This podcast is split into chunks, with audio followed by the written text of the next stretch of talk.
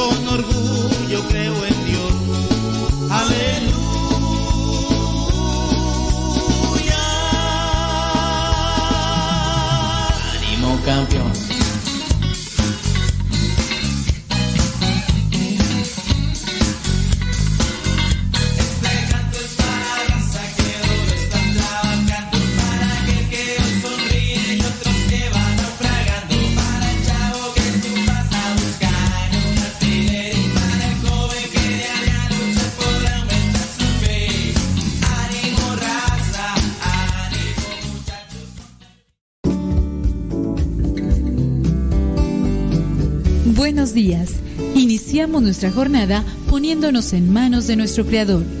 Pedimos su gracia para enfrentar como hijos suyos cada reto que la vida nos presente, acompañados de María, la dulce Madre que nos invita a proclamar las grandezas del Señor.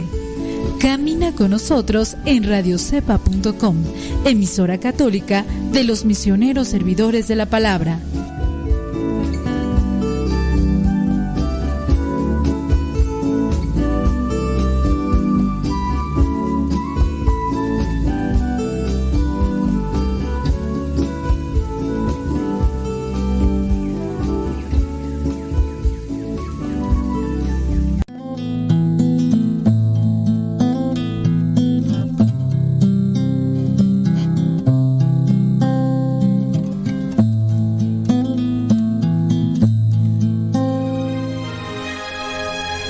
Deja que el Dios de la paz y de la misericordia te acompañe en esta jornada del día y que nuestro corazón esté dispuesto siempre para recibir su gracia, su amor y su perdón.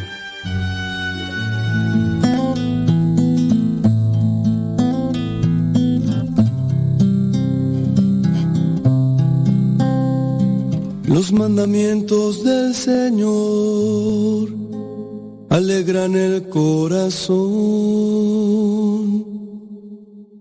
La ley del Señor es perfecta del todo y reconforta el alma.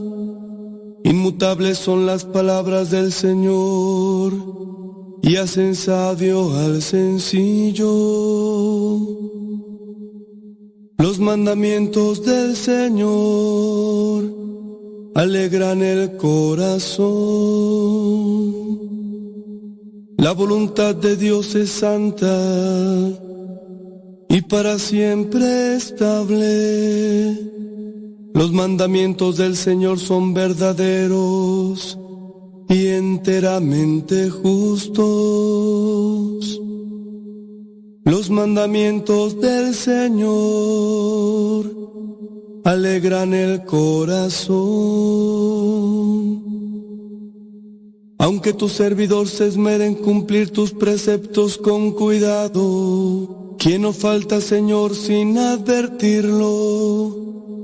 Perdona mis errores, mis errores ignorados. Los mandamientos del Señor alegran el corazón. Presérvame, Señor, de la soberbia. No dejes que el orgullo me domine. Así del gran pecado tu servidor podrá encontrarse libre los mandamientos del Señor alegran el corazón.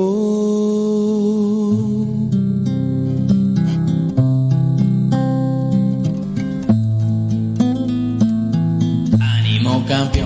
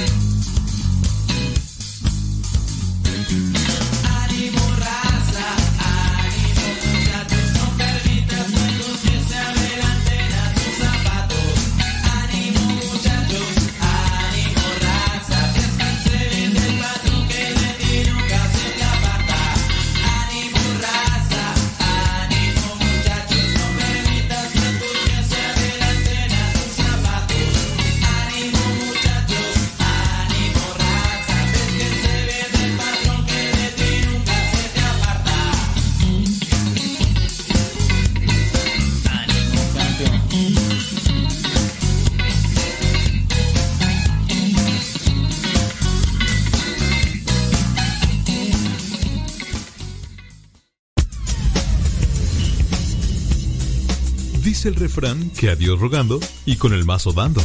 Y el que madruga termina más temprano. Inicia la mañana con una reflexión, aquí, en tu programa Al que madruga, con el padre modesto Lule Zavala. Comenzamos.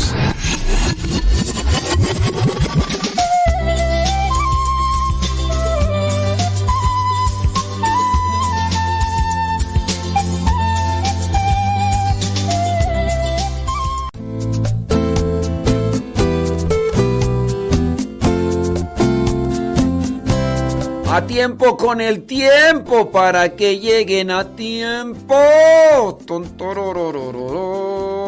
Son las 6 de la mañana ya con 6 minutos hora de California.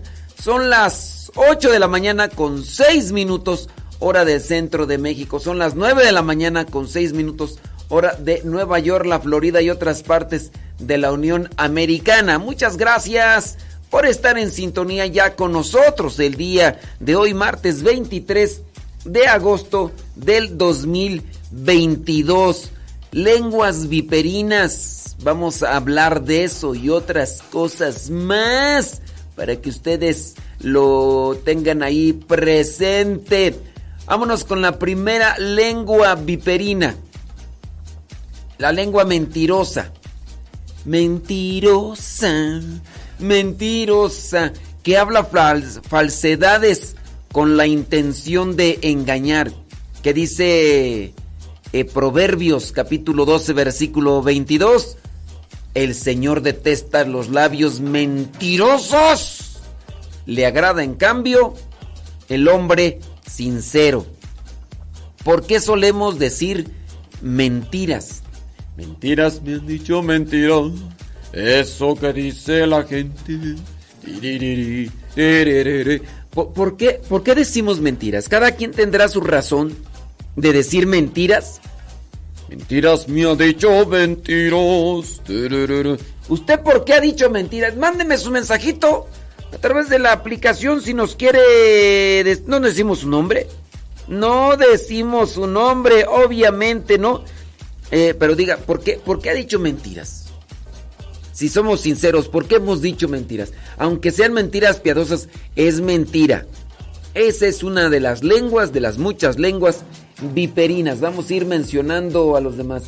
Eh, mandamos saludar a todos, a todos, porque nos dicen acá que, que saludos para fulano, sutano, mangano, perengano. Miren, saludos a todos. Ahorita cuando lleguemos ya a la hora, a la hora de los saludos, vamos allá a decir sus saludos. Pero primero, díganos lo primero. ¿Por qué han dicho mentiras? Saludos a everybody, Iñoro. Saludos, chamacos, ándeles, pues. Hoy día 23 de agosto, la iglesia tiene presente a San Felipe, Felipe Benici, el sacerdote. También la iglesia tiene presente a Santa Tidfil, Santa Tidfil, patrona de Mertrit. También la iglesia tiene. No, pues ya con esos dos. Ya. Ah, hoy la iglesia tiene presente en algunas partes, creo que allá en Estados Unidos, a Santa Rosa de Lima. Ustedes van a decir, ¿pero qué Santa Rosa de Lima no se celebra el 30 de agosto? Sí, se celebra el 30 de agosto allá en Lima, Perú y en México y en otras partes de, eh, de Latinoamérica. La cuestión está que cuando le dieron la fecha de para celebrarla en el calendario litúrgico, pues no había una fecha cercana al día de su muerte. Entonces dijeron, pues ni modo Santa Rosa, te quedas hasta el 30 de agosto. dijeron, bueno, pues 30 de agosto. Pasaron muchos años cuando se hizo un reacomodo ahí en el, en el calendario litúrgico y en el santoral. Dijeron, oye, hay un espacio, porque por ahí pues hubo algunas cosas, modificaciones, y pues hay un espacio cercano a la fecha del día de su muerte. Y ustedes dirán, ¿y, por qué el día de su muerte no? Ella murió un día 24 de agosto.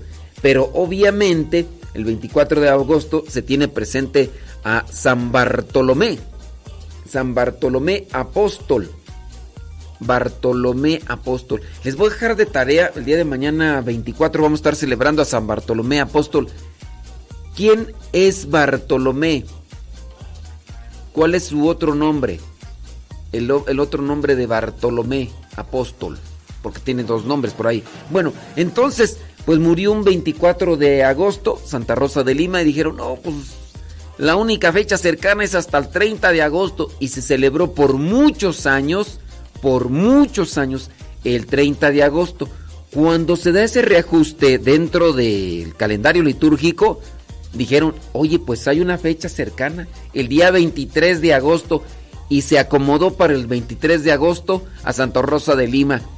La cuestión aquí es que ya, como se tenía celebrando allá en Lima, Perú, porque ya es de Lima, Perú, se tenía celebrando el 30 de agosto, dijeron, no, acá ya nos vamos a quedar en 30 de agosto, compadre. Sí, pues ni modo, y ya se quedó hasta 30 de agosto. Igual que en México, en México se celebra el 30 de agosto, para que lo tengamos ahí presente. Bueno, bueno, déjame ver. Eh, San Felipe Benici, quien luchó por la santidad de su orden religiosa. Cada 23 de agosto la iglesia celebra San Felipe Benici, eh, santo del siglo XIII, superior general de la Orden de los Siervos de María cuyos miembros son conocidos como servitas. San Felipe Benici de Damiani fue el responsable de la expansión y fortalecimiento de la orden, fundada en Florencia en el año 1233 por los siete santos fundadores. Los servitas son una de las cinco órdenes mendicantes originales de la Iglesia Católica. Pregunta, pregunta que te voy a hacer, ¿quiénes son, quiénes pertenecen a las órdenes mendicantes? Quienes pertenecen a las órdenes mendicantes. Así que, siendo muy joven, este santo, Felipe, se dice que con tan solo 13 años se mudó a París a estudiar medicina. De París pasó a Padua, donde a los 19 años obtuvo el grado de doctor en medicina y filosofía. A los 20 años regresó a su ciudad natal y ejerció allí su profesión por un año. Durante ese tiempo se dedicó a estudiar las Sagradas Escrituras y a rezar con asiduidad.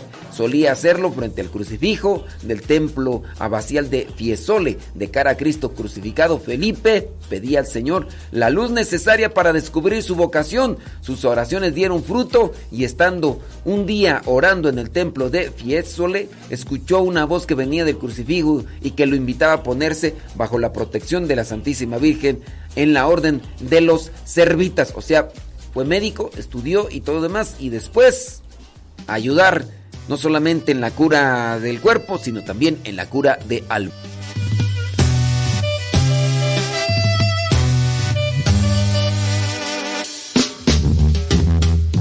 Vengo a hablarte a ti, Señor. Abro a ti mi corazón. Quiero que escuches mi voz. Llévame a tu Rápidamente pasamos ahí a que quién sabe quién nos mandaba ahí, dicen, ¿quién tú? Bli, bli, bli, bli, bli, ¿Qué será tú? Ya ni me acuerdo ahí dónde está. Dice. Bli, bli, bli, Se puede saludarla. Se llama Victoria desde Houston, Texas. Y sí que es una niña de cuatro años que gusta escuchar nuestro programa. Órale, pues, hombre. Saludos a Victoria allá en Houston, Texas. Dice Anibs Sandoval. Ándele, pues, a Victoria de cuatro años. Chele ganas, Victoria. Saludos. Déjame ver quién nos dice dónde nos escucha. Carlos Agustín de San Jorge, Utah. Aida Ruiz allá en Guadalajara, Jalisco. Nayibel Luan, Riverside, California. Yuri Tubías allá en Garland, Texas. Saludos. Déjame ver ahí en la Florida, Sandra H. León. Saludos. Desde New México dice Miri Antena. Desde Carolina del Norte, Yesenia Raudo, Valencia. Gracias. Saludos. Déjame ver desde Chicago, Illinois. Griselda Plasencia. Marisela Pérez allá en el Bronx, New York. Spreading the News. Saludos de Norte Carolina, David Martínez. Saludos. Déjame ver quién más nos dice. A los que no estoy saludando es porque no nos dijeron dónde nos escuchan, así de sencillo. ¿Mm? Toma, chango, tu virote. Toma la... Ay, papaya de Celaya. Saludos desde Cañada, Querétaro. Héctor Ramírez, gracias. Adelina Cautiño. Ay, ¿y por qué yo sí dije dónde, dónde te escucho? ¿Por qué no me saludas? Porque ahorita estoy mirando a los de YouTube. Ay, ¿y por qué no pasas a verme acá al Telegram? Pásame acá a verme al te- Ahí es mi ahorita te mandamos tu saludo. A los de Telegram, los que nos quieran mandar su saludo ahí a través del Telegram. ¡Mentiras! Solo fueron. Ay, Dios, Dios. Ahí los que nos quieran mandar su mensaje por el Telegram. Arroba cabina radio sepa. Así todo seguidito. Arroba cabina radio sepa. Pues si yo siempre te mando saludos y, y tú ni me quieres saludar, yo no sé entonces para qué quieres que, que, que, que, que, te- que te, mandamos el mensaje si ni nos tomas en cuenta. Y, y yo... eh, eh, eh, fin, ahorita saludamos, gracias. Dice por acá desde Los Ángeles, California, Guillermina Hernández. Saludos Dora de Ávila en Anderson, California. Laura Montoya en Celaya, Guanajuato. Saludos desde Jefferson Park, California, Rangel. Sí, ya me di cuenta que nada más tienes a tus consentidos. Nada más puros consentidos. Saludos. ¿Y a mí cuándo? ¿A mí cuándo? Ay, Dios mío santo. De esos hay un montón, titipuchal. Para aventar para arriba. Saludos de Tamazula de Gordiano, Jalisco. Dice Betty Galvana. Anda en México, la Betty. La Betty anda en México. Mentiras piadosas he dicho muchas. Y esas. Y eso me llevó a un gran problema del cual me he arrepentido toda mi vida. No decimos su nombre, ahorita hacemos ese comentario porque sí. ¿Has dicho mentiras? ¿En qué circunstancias? ¿Has dicho mentiras? Mentiras. Dicho mentiras. Eso que dice la gente. Solo sonreíste y te seguí. Posaste tu mirada en mi corazón,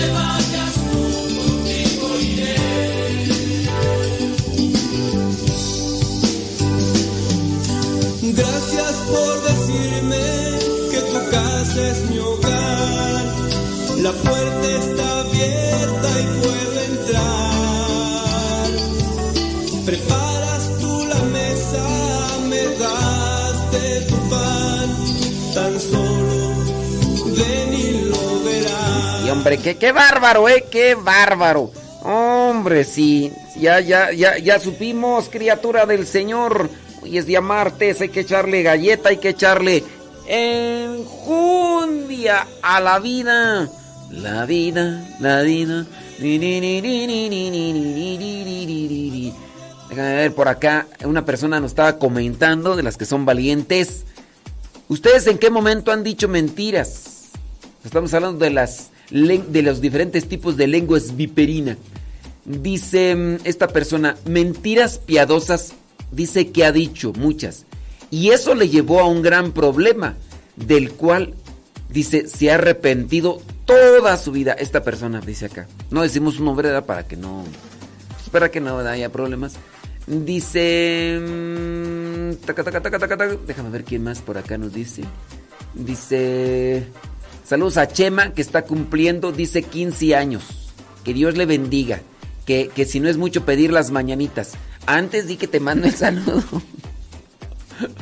Antes di que te mando el saludo. Que Dios le bendiga a Chema. Ándale, ya con eso, mija. Pues ya. No, hombre, pues no quieres que le mande el pastel también. No, no podemos las mañanitas ahorita. Ana Cruz, allá en Houston, Texas. Chema, que Dios te bendiga, mijo, ya.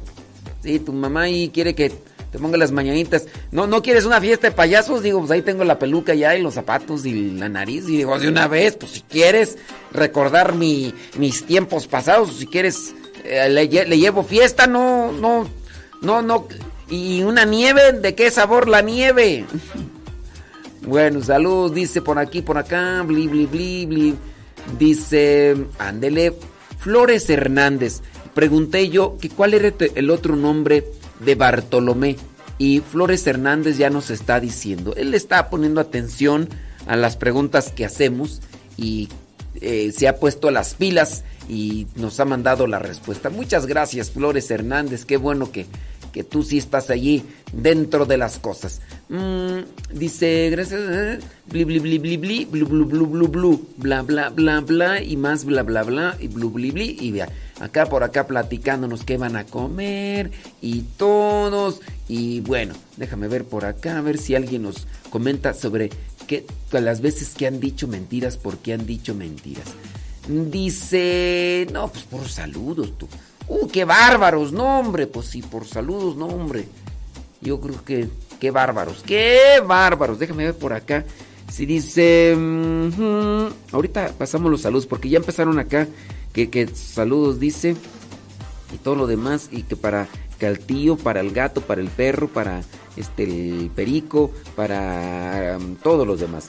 En saludos, bli bli bli, blu blu blu. Dice, dice bla. Dice, saludos para este mi suegra, para saludos.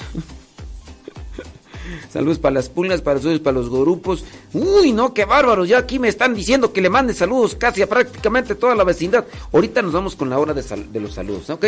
Gracias. Bueno, vámonos entonces. Si no, si no tienen otra ahí, es que sí, los saludos están muchos, muchos, muchos. Vámonos con otro tipo de lengua. Ya habíamos dicho la lengua mentirosa. ¿Por qué decir mentiras? Decimos mentiras pues, para tapar algo, para encubrir algo, porque queremos guardar una apariencia, queremos guardar eh, una imagen que la gente tiene de nosotros. No queremos que nos descubran como somos verdaderamente. Y por eso mentimos. ¿A dónde fuiste? No quiero que me descubran lo que estoy haciendo. Ah, fui acá Qué mentiras, te estoy siguiendo por el GPS. Ahorita tú me dices esto, mira aquí ya con el teléfono. Ah, es que, eh, no, es que no te quería decir por esto y esto y esto y esto y esto y esto. Y, así. Los filtros que utilizamos en los celulares, pues también es una para. Eh, a veces puede ser un juego, o a veces puede ser para hacer un cierto tipo de. Pero también igual el maquillaje esconde, esconde lo que se es en verdad, ¿no? Esforzarse por... Entonces, las mentiras por ahí surgen de todo. Yo considero que debemos de hacer un esfuerzo para no decir mentiras. Claro, hay que tener muy así presente lo que es decir mentiras. Si un, si un ladrón, si un extorsionador llega en este momento y te dice, tienes dinero, no le vas a decir verdades a quien no se las merece. En este caso, cuando la persona no se merece una verdad, no hay que decírsela. Y tú vas a decir, le dije mentiras al ladrón, al ratero. Es que ese ratero me dijo que le dijera que si traía dinero, me dijo que, don, que si traía una tarjeta de, de, banco. Y yo sí la traía, pero le dije que no y me quiero, quiero pedir. No, ahí analicemos muy bien. La verdad a quien la merece. La verdad a quien la merece. Si bien uno tiene que ocultar cierto tipo de cosas, ahí no estamos diciendo mentiras. Hablando de lo que vendría a ser el ocultarle cierto tipo de cosas. Oye, pues, están diciéndome el extorsionador que, le, que le dé la, el número de cuenta, el número de... ¿Cómo le llaman esa cosita? Es el NIP o no sé qué de la tarjeta. Ya me di cuenta que tienes tarjeta. Dame la tarjeta. No, no tengo tarjeta. Estás mintiendo.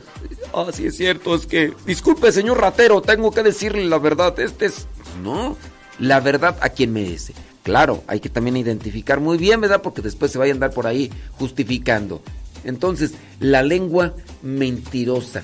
¿Qué cosas has dicho y que te han llevado a, a, dificultades? Vámonos a la segunda lengua, segundo tipo de lengua viperina, la lengua aduladora. ¿Cuál es la lengua aduladora.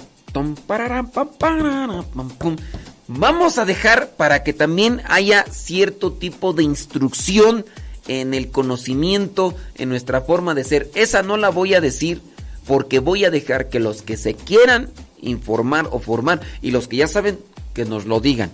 ¿Cuál es la lengua aduladora? Cuando dicen, tú eres muy adulador. Oh, es que me estaban adulando eh, ahí. ¿Qué, significa ser adulador? ¿Qué significa ser adulador. Ahí te lo voy a dejar eso para que lo investigues y ahorita voy a leer tus comentarios. Y también si nos quieres también comentar lo que vendría a ser esto de, de, de las mentiras que has dicho, también compártenoslo y otro tipo de lengua. Entonces ahorita nos brincamos la lengua aduladora, por si no saben que la investigan. La lengua orgullosa, que como dice el refrán, viene con las dos orejas cerradas. La lengua orgullosa. Y ahorita vamos a seguir comentando más sobre eso. Así que, ¿qué significa ser adulador? Investígame, por favor.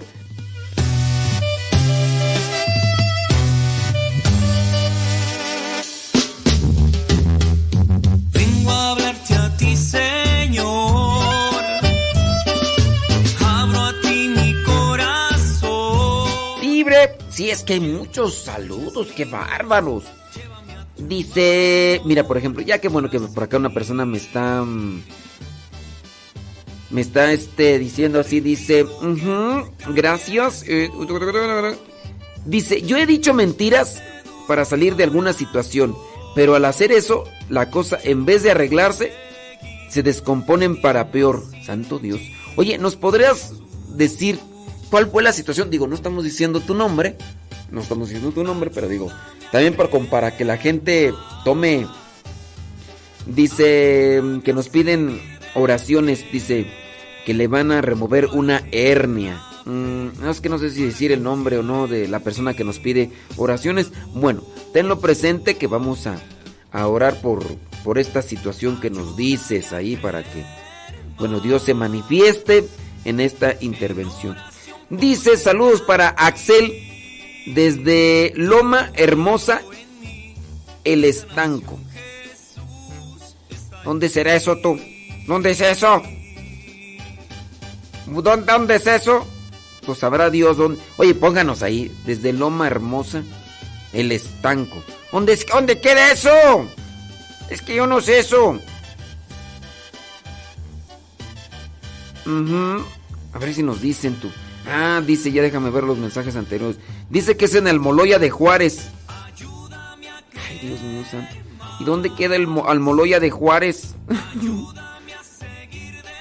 ah, en, el Estado de México. Sí, es que, pues, sí. Es que si me, si me ponen el rancho, también que me pongan el rancho, pero díganme en qué, en qué parte está, porque si yo les digo, saludos a los órganos. Van a decir, ¿dónde quedan los órganos? ¿A poco hay un rancho que se llama Los Órganos? Sí, hay un rancho que se llama Los Órganos. ¿Dónde queda ese rancho? En Guanajuato. En Guanajuato. Ismael Novas dice que pide oraciones por su esposa porque le van a, a intervenir en una hernia. Se llama Dolores.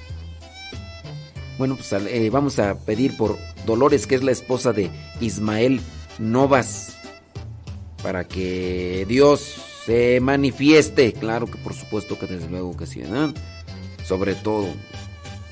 Ándele, pues tiene muchas ganas, ¿eh? De ahí una oración. Eh, aduladora. Ahorita vamos a ver ya las personas que se pusieron ahí las pilas. Sí, gracias, muchas, pero muchas gracias por todos sus saludos. Dice mm, que su hijo se está recuperando de alguna... Ok, muy bien. Bueno, pues Ándele, pues ahorita vamos acá a hacer comentarios.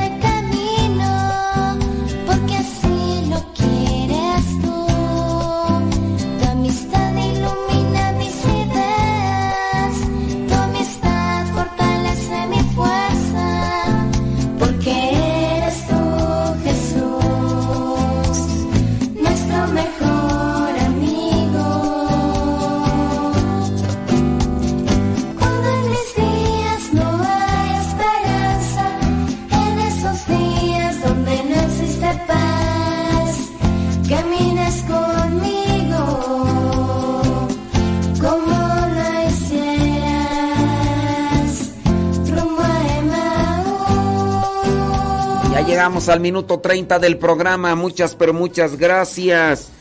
Dice, nuestro hijo se está recuperando de una anorexia nerviosa y de pensamientos compulsivos durante los primeros días de recuperación. Teníamos que agregarle ingredientes altos en calorías.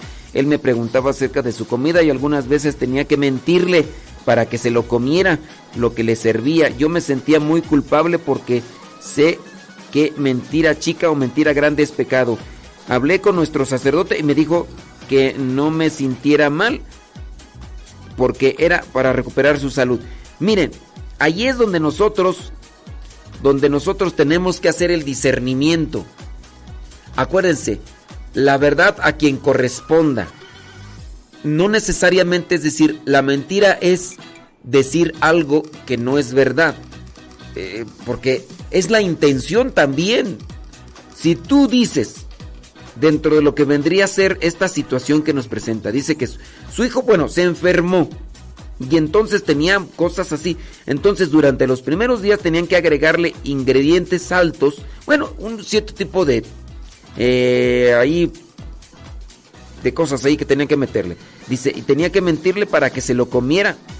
Lo que le servía. O sea, porque a lo mejor tenían ahí dentro de lo que vendría a ser la duda de que es que si le decimos que tiene, no se lo, no se lo va a comer. Entonces le vamos a meter todo esto. ¿Y qué es lo que está comiendo? Dice, y a veces tenía que mentirle para que se lo comiera lo que le servía. Yo me sentía culpable porque sé que mentir, dicen, bueno, miren, ahí también hay que analizar las cosas. Si tú, por ejemplo, dices, es que el hijo no se va a comer si le digo que es, pero sé que es por su bien. Y en este caso es una cuestión de intención. Acuérdense que la mentira es cuando nosotros queremos ocultar algo porque no queremos que nos descubran en el sentido de lo que somos verdaderamente. La mentira, en el caso de, tú dices, utilicé otras palabras, pero era para el bien, era la intención que se está utilizando. Si viene el caso de, de una, una persona que se dedica al secuestro y todo eso, y voy a utilizar mentiras con tal de sacar un bien, un provecho ante este tipo de ventaja, pues hay que hacerlo. Hay que hacerlo, pero en ese caso no estamos faltando. Aquí pues hay que reflexionar. Se tienen que utilizar formas inteligentes. Entonces, la, verdad, la verdad a quien la merece.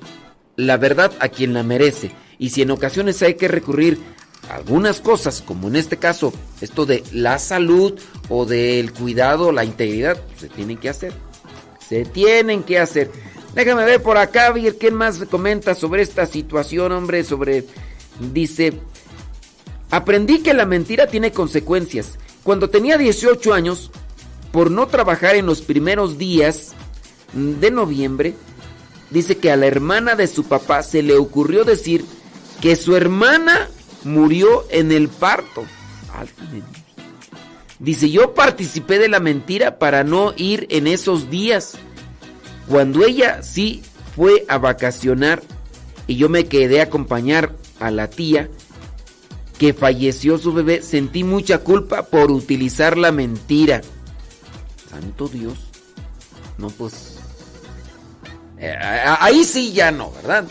Oye, que, que por ir a... por no ir a trabajar o por esta cosa, decir de las mentiras de que falleció, ahí sí, bueno. Pero bueno, si hay arrepentimiento y, hay también una lección de, vida, pues se tiene que, que, aprovechar, ¿no? Déjame ver acá. Las mentiras son una forma de ocultar algo, ¿sí? Tristemente se puede adoptar como un hábito. Sí, un hábito es una costumbre y hay personas que le llaman mitómanos. Y mitómanos son los que ya mienten. Mienten así. Allá por allá en el rancho donde crecí y donde me crié, había un señor al que le llamaban el mentiroso. Le llamaban el mentiroso. Y pues después nos dimos cuenta que no solamente él, sino también sus hijos caminaban por así. Y cuando tú lo escuchabas, tenían una lengua encantadora en el sentido de que las cosas que te las decía, te las decía así con con mucha sazón. Tú sabes que las comidas pueden ser las mismas. Lo que hace diferencia de las comidas es el sazón. Y hay personas que tienen buen sazón y aunque tú dices, pues esto lo como acá con fulano, sutano, pero esta persona, ¿quién sabe qué le ponen tú? Que está más sabroso esto, aunque sean unos frijolitos. Pues bueno, hay personas también que tienen una buena sazón para decir las cosas en el caso de las mentiras y que cuando la está diciendo te quedas así como que, ¿a poco? Y te hace así como que te, como que te hipnotizan. Bueno, pues no sé. Eh, ¿Quién sabe? Ya, ya, ya, ya moriría. Bueno, digo, porque está muy, ya, ya es es señor grande, el señor que le apodaban el, el mentiroso y sus hijos caminaban por ahí, quién sabe, este... Eh, trabajamos cuando yo era muy pequeño y andaba trabajando allí en...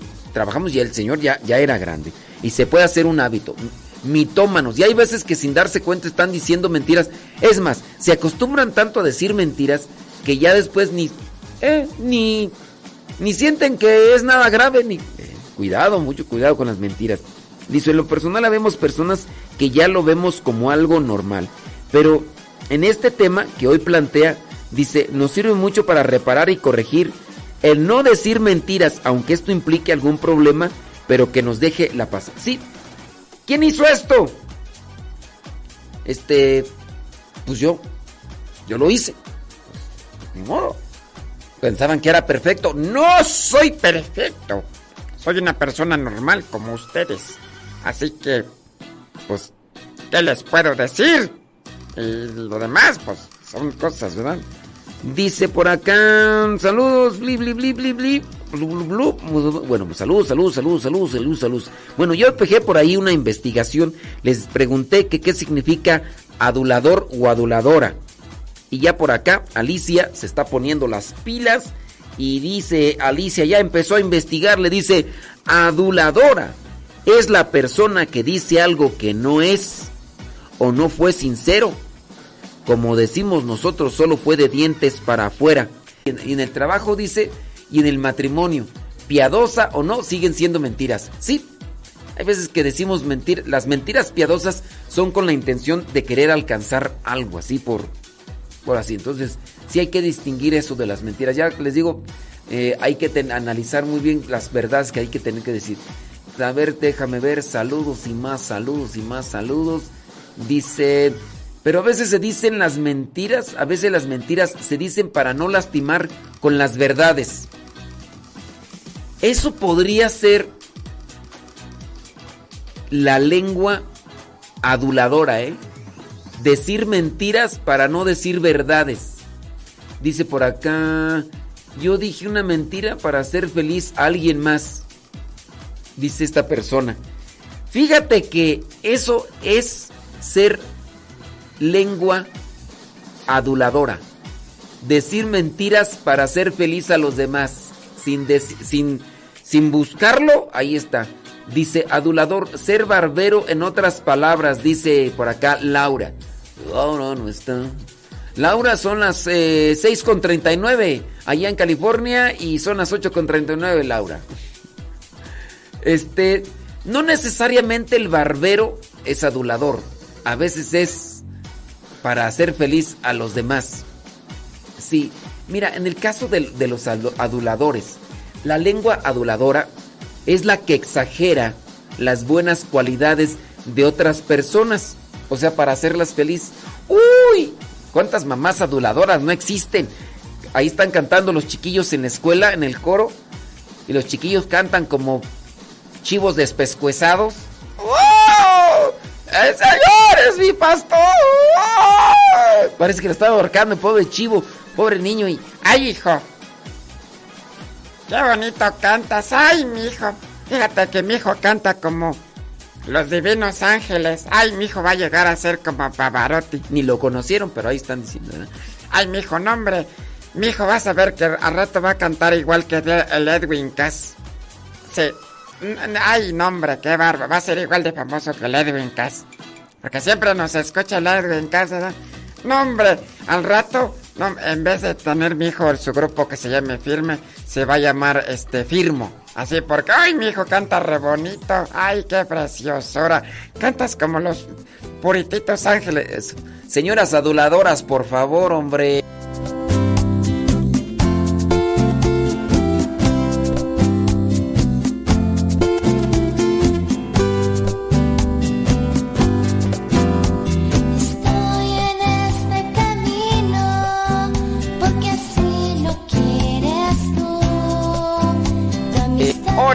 Ahora, ahora, Vali. Ay, los chamacos. Chamacos. Déjame ver.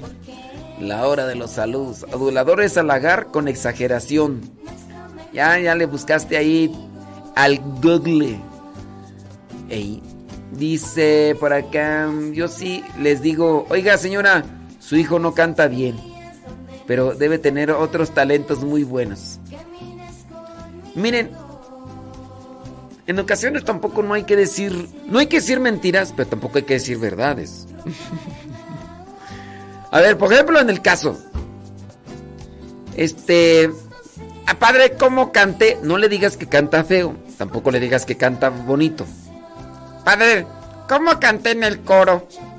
Sigue echando muchas ganas. Sigue esforzándote. No, entre unos 10 años vas a ver, vas a cantar mejor que ahorita, si, si te esfuerzas. Porque habrá algún progreso, criatura. Habrá algún progreso. Eso. Dice por acá, bli bli bli, blu blu blu, bla bla bla, chucutucutum. Mándenle sus mensajitos a través del Telegram si quieren compartir algo de. Si quieren aportar algo, así que aquí hables de las mentiras o la lengua aduladora, ahí por el Telegram, nomás le ponen ahí este adulador o mentiras o, o si tienen pregunta, pongan ahí pregunta al inicio y ya después del mensaje para irlos distinguiendo porque si hay muchos, pero muchos saludos, muchos saludos. Dice, a veces se dicen mentiras para no lastimar con verdades. Es que les digo, no necesariamente tenemos que decir una verdad. En el caso de, ¿cómo canto? Cantas bien gacho. Pues, ¿qué? ¿Qué va a decir la persona?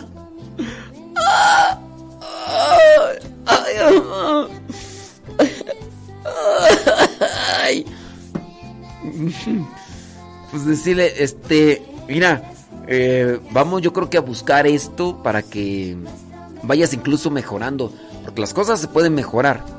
La constancia en la práctica, en el ejercicio, puede ayudar muchísimo. Así que este, vamos a buscar, vamos a buscar una escuela de canto para que cantes todavía mejor de lo que lo estás haciendo ahorita. O sea, no le estoy diciendo que lo está cantando mejor, pero, o sea, para tampoco decirle cantas bien gacho, bien horrible, pues sí. Este, la lengua aduladora. ¿Cuál es la lengua aduladora? Dice que hay una canción que dice, una mentira que te haga feliz vale más que una verdad que te amargue la vida. Pues este, una mentira, no, yo no estoy de acuerdo con eso. Una, una mentira que te haga feliz. O sea, fíjate, una mentira que te haga feliz, ¿qué es lo que te hace? Te sube, te eleva, uy. Y después, cuanto más te sube una mentira por hacerte feliz, el trancazo que vas a sufrir después de que te des cuenta de la verdad va a ser más desastroso. Claro, no decirle la, la, verdad. ¿Cómo estoy? Estás bien fea. o estás bien feo. Que se mueran los feos, que se mueran los feos, que se mueran toditos, toditos, toditos, toditos los feos.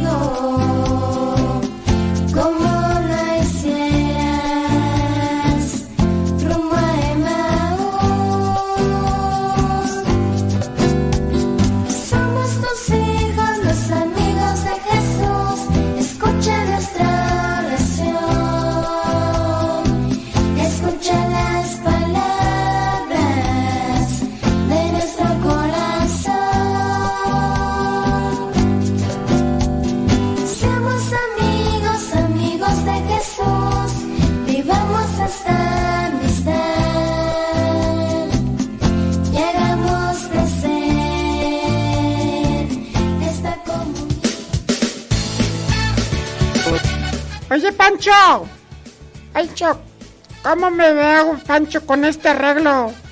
Con este arreglo, Pancho, que me hice. Pancho, no le vayas a decir, Pancho, que se ve muy fea. Pancho, tampoco le digas que se ve muy bonita. Este, dile, ay, mi vida, este, te ves, eh, te ves como te quiero, así. A, mí no me importa cómo te ves, a mí me importan tus sentimientos, criatura. Así que, vámonos para rancho, arre. Y pues para adelante caminante, digo.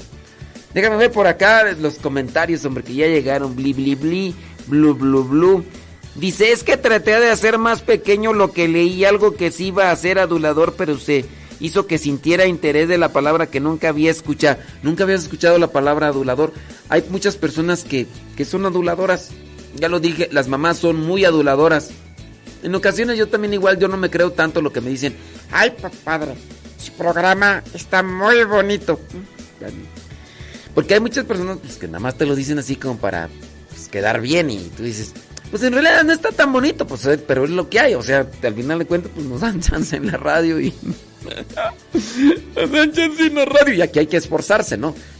Pero sí, pues hay que tener cuidado. La persona sí, pues en cierto modo quiere caer bien con la otra, entonces, o quiere hacerla sentir bien. A veces no es que quiere caer bien, sino que quiere hacerla sentir bien, o quiere buscar un beneficio doble. O sea, te digo algo bonito para que después, este... Oye, qué bonito se te ve tu peinado. Mm. Oye, ¿no me podrás prestar 20 pesos? ¿No me podrás prestar 20 dólares? Oye, este, felicidades, ya me di cuenta, ya, ya. Oye, no, no me podrás prestar esto. O sea, nada más, es con doble ventaja, mañosa la gente. Mm, dice, pues dice por acá una persona que nos está contando sobre la, la mentira. Dice que de niña fue muy mentirosa. Yo pienso que todos cuando somos niños somos mentirosos, ¿no? Me siento yo. Ah, pero hay unos que, que bárbaros. Dice, de niño, dice, de, de niña fue muy mentirosa. Dice, creo, dice que por eso hoy trato de rectificar. Cuesta mucho no decir esas mentiras piadosas, aunque se escuchen pequeñas e inofensivas. Hoy de adulta, sí digo algunas, pero ya me entra más el remordimiento por haberlo hecho un día. Dice que un día a su hijo le dijo, ah, que un día su hijo le dijo, mami, acuérdate que las mentiras son pecado, porque andaba ahí diciendo mentiras. Pues sí, andamos, uno se acostumbra ahí a decir mentiras. ¿Cuándo es cuando te remuerde la conciencia una mentira? Cuando te remuerde la conciencia que has dicho una mentira, es porque te has acercado más a la luz de Dios. Si te has acercado más a Dios, vas a tener conciencia de esas pequeñas faltas. Si no te has acercado a Dios, eh, faltas pequeñas o grandes, medianas, no te van a calar igual. A nosotros nos cala más la conciencia en la medida en que nos hemos acercado a Dios. Así, si, si no les cala la conciencia es que no. Dice, no estoy de acuerdo con eso de que una mentira que te haga feliz, como una mentira hace feliz. Pues este, pues una cosa es que no estés de acuerdo, digo, pero hay mentiras que te hacen feliz. Estás bien bonita. Digo, este. Y a lo mejor te dijeron esa mentira y. Ay, gracias. Te hizo feliz un rato. Digo, yo no digo que estés fea, lo que a lo mejor te equivocaste de planeta. Eso puede ser posible. O puede ser que yo me equivoqué de planeta. O mm, llegamos tarde a la repartición de belleza. Bueno, sigamos con las diferentes. Mencionamos la lengua aduladora, que exagera las buenas cualidades de otras para pues, quedar bien, congraciarse con ellas. Pero esa es una forma de mentir.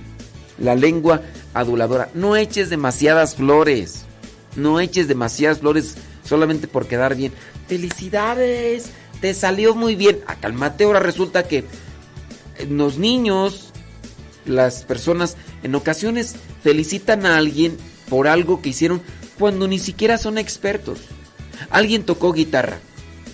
Y alguien está, oye, qué bien tocas guitarra, cálmate, tú sabes tocar guitarra. No, pero se escucha muy bien. No digas mentiras, o sea, ¿cómo te pones tú a ser juez de, de algo que ni siquiera sabes? No sabes ni tocar la puerta, menos la guitarra. Y, ¡ay, qué bien toca la guitarra! ¡Qué bien boxeas! ¿Tú sabes de boxeo? ¿Sabes los diferentes, por lo menos, tipos de, de peso? Los campeonatos, ¿sabes de boxeadores? No, no sé, pero qué bien peleó, le ganó al otro. No le ganó al otro. Ay, es que yo miré que, que pues allí le echaban agua. Yo dije, ay, pues qué bien, a echarle agua para que se refresque.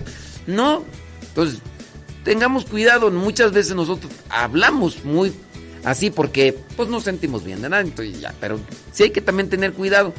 Si yo de repente veo que alguien me diga, ay, oye, qué bonito te sale el programa de radio, voy a preguntarle, ¿usted en qué trabaja? No, yo no trabajo en nada. ¿Usted sabe algo de locución? No, tampoco. Entonces,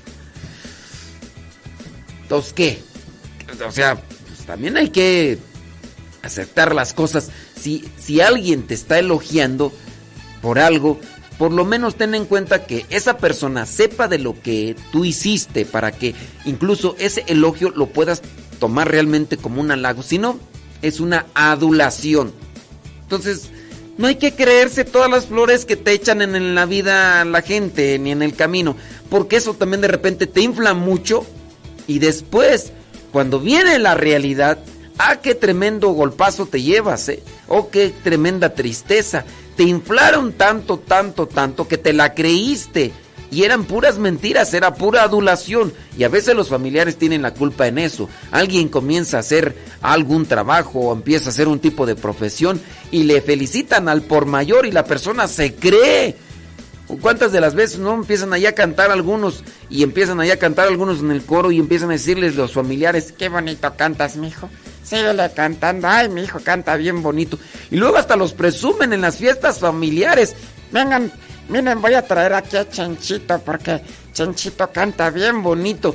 Y Chenchito no canta nada bonito, pero como su familia ya, ya llega Chenchito, ya, y ya se cree el, eh, el, mero mero de las, del, de las fiestas, el, y canta bien feo, y ya en todos los demás se empiezan a burlar, empiezan a hacerle el burling, y ya después viene y el problema de, ay, me están haciendo, están haciendo burling, mamá porque canto bien feo. Tú no les hagas caso, mijo.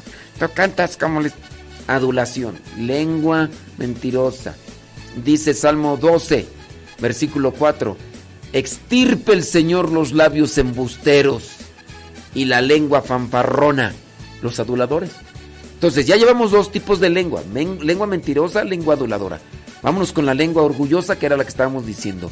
La la lengua orgullosa está demasiado segura jactanciosa de lo que dice. Quienes tienen la lengua orgullosa no se dejan corregir. ¿Conoces una persona? Nomás no la mires ahorita porque si no se va a echar pleito.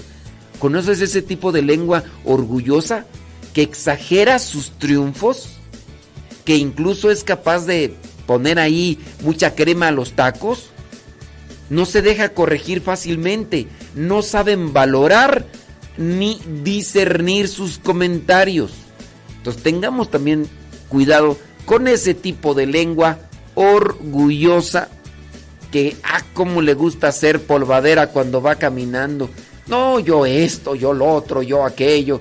Ten cuidado con ese tipo de lengua porque también está dentro de las cosas de Dios ahí. No, yo soy, yo soy exorcista.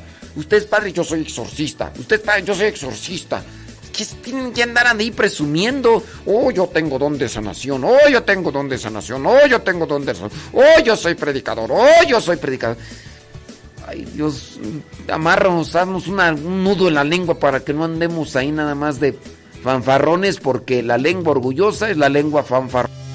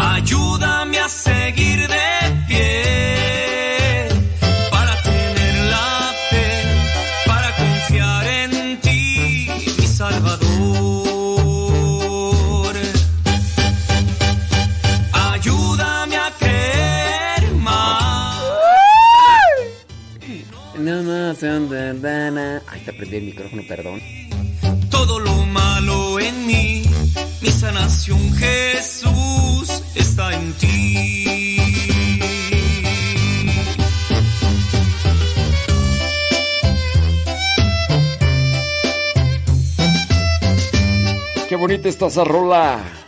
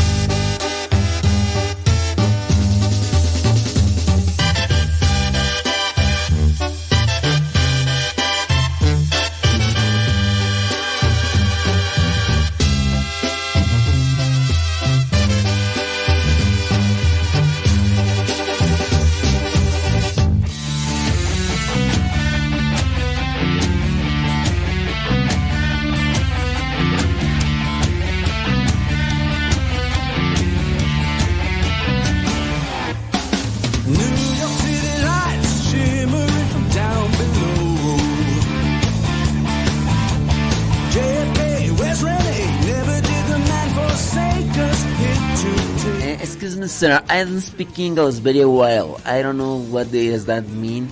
Build it on the rock. What does that mean? Build, build it on the rock. Tell me, because my English is very poor and I don't. Déjame ver si ya llegó. Déjame ver si ya llegó. Si ya llegó, para ponerme contento.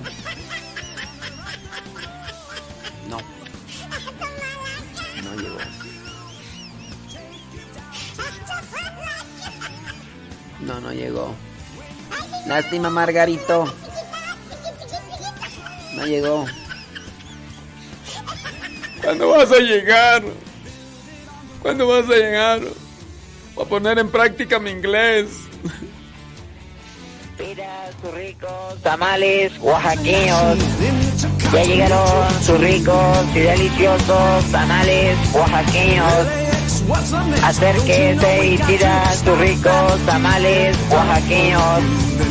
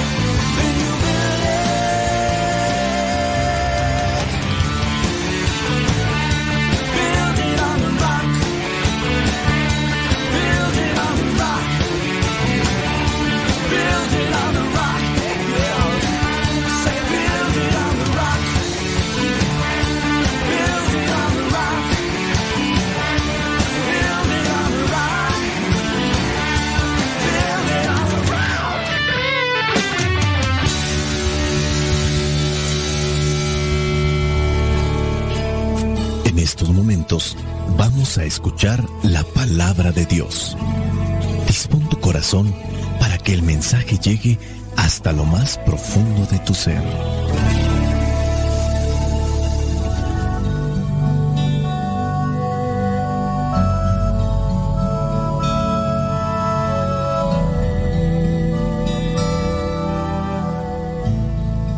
El Evangelio que la iglesia nos propone para el día de hoy corresponde a Mateo capítulo 23, versículos del 23 al 26. Dice así, Hay de ustedes, maestros de la ley, fariseos hipócritas, que separan para Dios la décima parte de la menta, del anís y del comino, pero no hacen caso de las enseñanzas más importantes de la ley, que son la justicia, la misericordia y la fidelidad.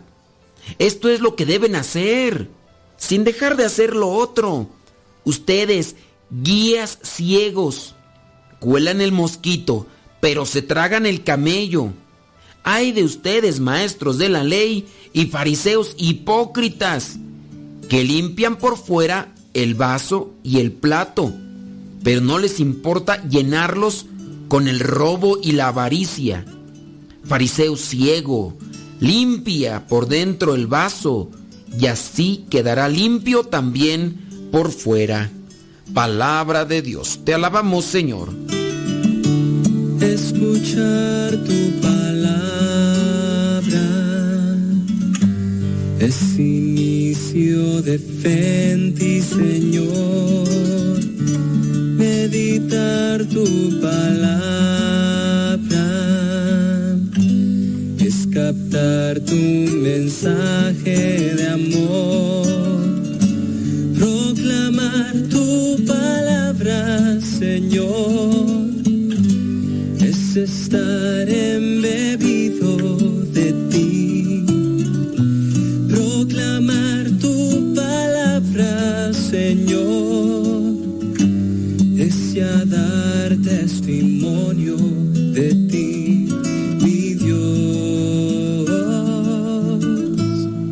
el Evangelio de hoy aparece Jesús reclamando a aquellos maestros de la ley, aquellos fariseos, y los llama de manera fuerte, les dice hipócritas.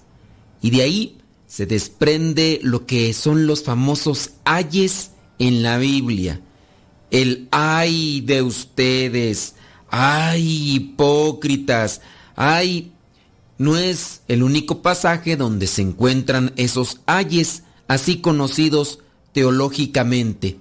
Pareciera ser un reproche. Si lo acomodamos en el contexto bíblico, sabemos que ya los profetas también tenían esa manera de quejarse o reprochar la actitud nada correcta de aquellos que pertenecen al pueblo de Israel y en este caso de aquellos que tendrían que dar siempre el ejemplo de enseñar y dar el ejemplo, que esa debería ser la obligación. Imagínate que en cierta ocasión llegas a un lugar, ya sea un trabajo o en, dentro del templo, en la parroquia, en la capilla, te dan como cargo realizar algo. Tú comienzas a hacerlo después de que has recibido cierto tipo de indicaciones. Un día llega una persona y te dice, hermano, hermana, sabe que no lo está haciendo bien usted esto. Mire, lo principal es esto. Tú podrías, en ese caso, adoptar una actitud que a veces adoptamos muchas veces. Nos enojamos, empezamos a buscar los defectos de los otros y lejos de hacer caso a la sugerencia o al llamado de atención, nos ponemos en modo enojado, porque así ya no nos van a decir nada. Pues esa pareciera ser que es la postura de estos maestros de la ley, de estos fariseos, que Jesús les está dando a entender que no están haciendo bien las cosas. Cierto es que están enseñando algo, pero eso que lo enseñan no lo viven. Dice, por ejemplo, en el versículo 23, más o menos como a la mitad, dice, pero no hacen caso de las enseñanzas más importantes de la ley, que son la justicia, la misericordia y la fidelidad. Es decir, está bien, están tomando en cuenta lo que son las enseñanzas, pero no le dan mayor peso a aquellas enseñanzas que son las que en las que se funda todo. ¿Dónde está la justicia? ¿Dónde está la misericordia? ¿Dónde está la fidelidad? Podríamos mencionar algunas de las faltas en las que caían regularmente estos fariseos y maestros de la ley. Pareciera ser que se dio también un cierto tipo de contagio con las malas mañas, porque tanto los maestros de la ley como los fariseos iban cometiendo graves faltas. Pero, ¿cómo se podían ellos corregir si cuando uno corregía al otro, el otro le sacaba lo que eran los defectos y malas costumbres de los demás? Entonces estaban en ese estira y afloja, estira y afloja. Podría ser también la actitud que muchas veces nosotros adoptamos ante circunstancias de este tipo. Nos equivocamos en la familia, nos equivocamos en los ambientes grupales. Yo puedo decir, el otro hermano está mal, se ha equivocado, pero ¿con qué cara lo corrijo? Si después me va a llamar también a mí la atención y me va a decir, mira, el burro hablando de orejas. Entonces, como dice el refrán allá en mi rancho, calladitos nos vemos más bonitos. Pero Jesús no es así. Jesús tiene autoridad moral, a él no le pueden reprochar nada y él llama la atención. De ahí que nos hace falta que nosotros seamos congruentes para poder amonestar a aquel hermano que se está equivocando, aquella persona que pertenece al grupo y se está desviando y decirle con caridad, ciertamente, oye, estás mal. Si el otro se pone en modo enojado, bueno, ese todavía se echa encima otro defecto más. El papel del profeta es ese, corregir, pero corregir con fundamento. Si vamos a criticar, que sea una crítica asertiva, no nada más criticar para defenderme, para que ya no me estén señalando, para que ya no me estén eh, evidenciando en lo que estoy mal. Voy a criticarte a ti para que ya te calles, porque no me gusta que me estés corrigiendo. Jesús da a entender qué es lo principal, la justicia. Es decir, realizar las cosas conforme a la misión que tengo, a lo que me toca. La misericordia, ser misericordiosos. Esto implica ser pacientes, comprensivos, caritativos. Y la fidelidad, es decir, que lo que yo exijo de los demás, también lo esté aplicando en mi vida. Remarca Jesús, esto se debe hacer sin dejar de hacer lo otro junto con pegado para que amar mejor el asunto. Ustedes, guías ciegos, cuelan el mosquito, pero se tragan el camello. Andan mirando la astilla en el ojo de los demás y ustedes traen una viga. Ay de ustedes, maestros de la ley y fariseos hipócritas. Remarca nuevamente Jesús con ese tipo de señalamiento a aquellos que están equivocados. Limpian por fuera el vaso y el plato, pero no les importa llenarlos con el robo y la avaricia. Se habían desviado de la enseñanza, se habían desviado de lo que tenían que realizar ellos en su papel. Y ahí nos incluimos muchos de nosotros. El papá de repente se puede olvidar de lo principal en su figura dentro de la familia, o también la mamá, o también los hijos. Debemos de tener nosotros entonces una claridad de ideas. ¿Qué es lo que me corresponde a mí en mi papel, en mi condición, en lo que soy ante la sociedad, dentro de la iglesia? Eso es lo que tengo que realizar. Debemos de tener mucho cuidado con lo que vendría a ser el dinero.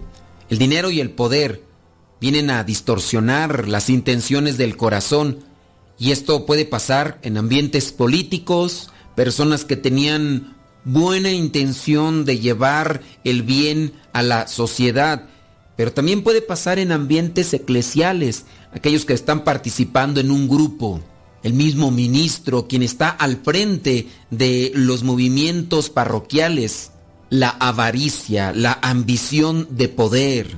Limpia primero por dentro el vaso y así quedará limpio también por fuera. Hay que limpiar las intenciones para que las acciones tengan una pureza, un fundamento, una solidez. Que no pueda venir alguien a echarme en cara que estoy haciendo las cosas de manera equivocada. Esto se le llama congruencia. Todos tenemos que trabajar en eso porque nos falla. Y que cuando vengan a corregirme, que cuando vengan a señalarme que me estoy equivocando, que con humildad y todo escuche y con el tiempo pueda rectificar mi modo de caminar en esta vida. Nadie está exento. Todos tenemos esa tentación por delante. Recordemos que el mismo Judas Iscariote, uno de los apóstoles de Jesús, cayó en eso, la ambición o el deseo de controlarlo todo. Regresando a la lectura, encontramos que los fariseos cumplen los preceptos más pequeños y descuidan los más grandes.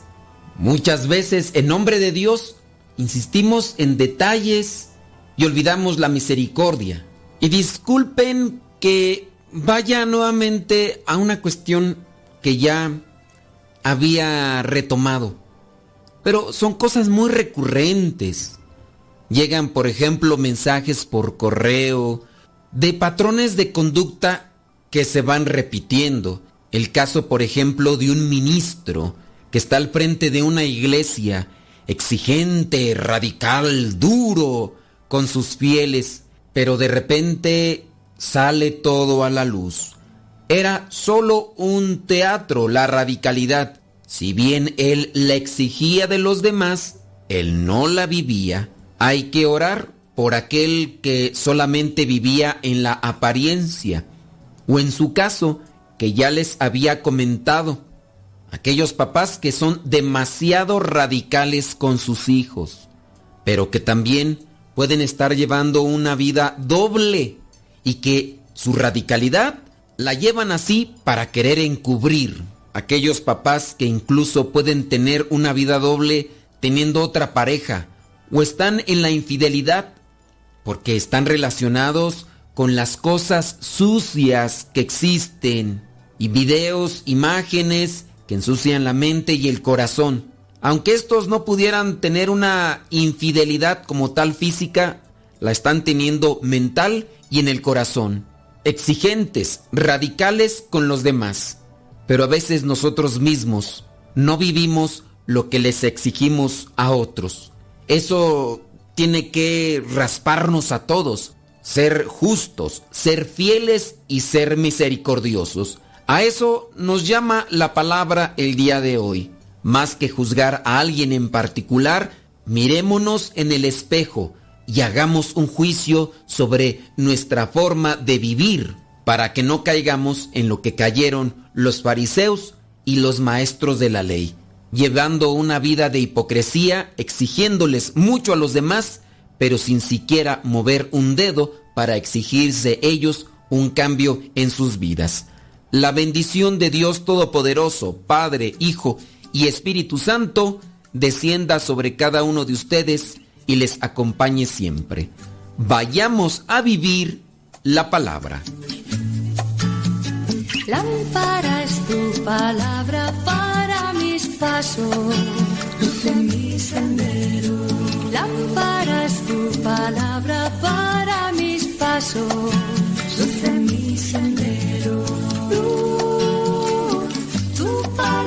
Es la luz.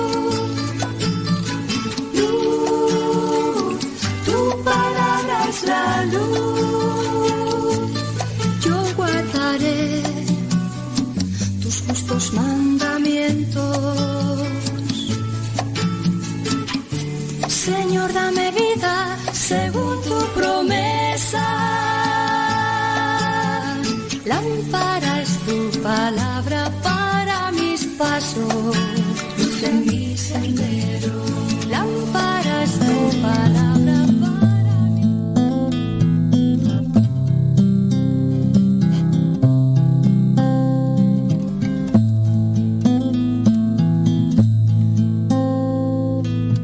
Te invito en este momento a abrir tu corazón a Dios, abrir tu mente al Creador al que modeló tu corazón, al que te conoce perfectamente. Háblale. No dejes pasar esta oportunidad.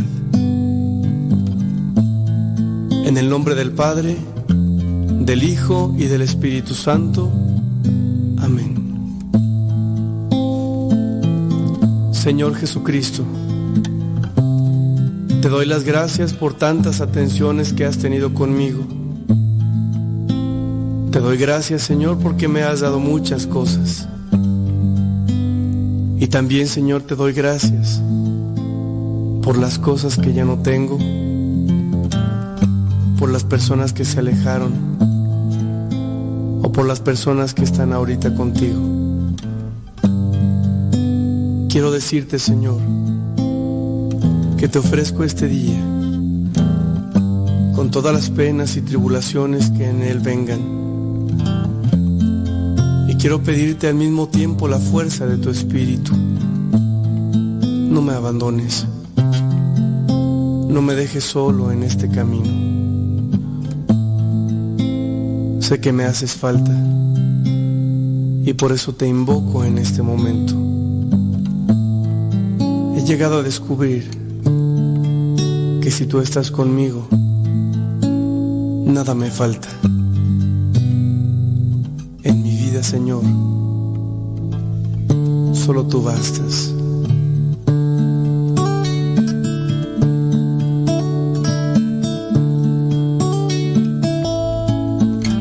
Sí, Señor. Solo tú eres necesario en nuestra vida. Ni el dinero, ni las modas, ni siquiera los afectos son más grandes que tú. Para que este día pueda amarte y de este modo poner todo mi empeño en las cosas que tengo que realizar. Ayuda a mi familia, ayuda a mis hermanos, ayuda a mis amigos. Dame la oportunidad, Señor, de mostrarles a ellos quién eres tú de decirles que tú eres el Todopoderoso y que solamente tú eres indispensable en nuestra existencia.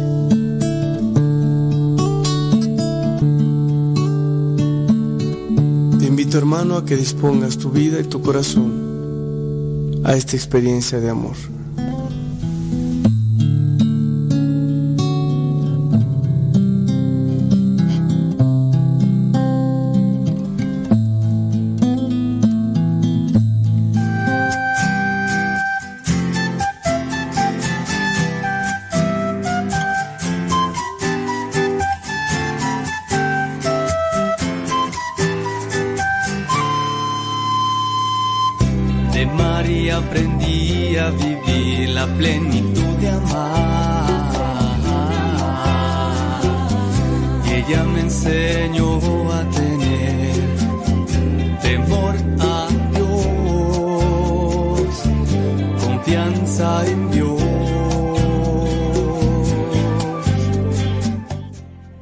Gaby Ordaz, ¿qué hizo de desayunar?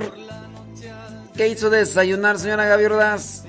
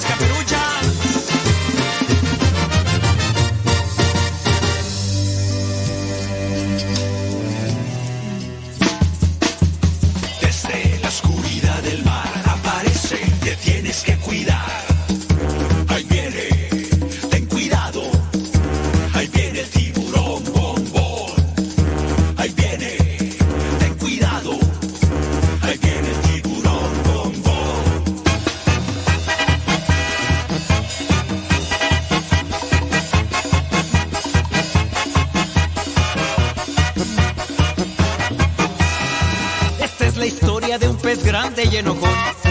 De los malvados él quería ser campeón. A los otros peces perseguía sin razón. No lo querían por ser malo y muy grosero. Pesado y muy sangrón.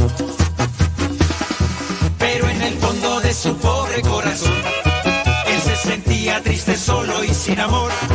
Hasta que un día conoció la luz de Dios su perdón y su alegría, su vida transformada.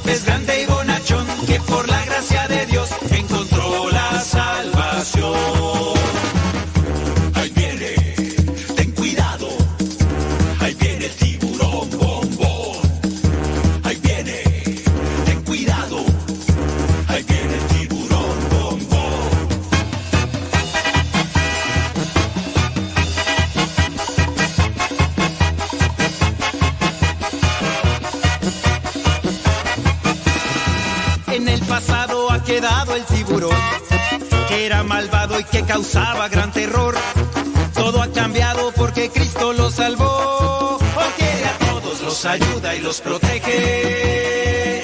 Bombón es un campeón. Esa es la historia de un pez grande y bonachón que fue atrapado por las redes del amor.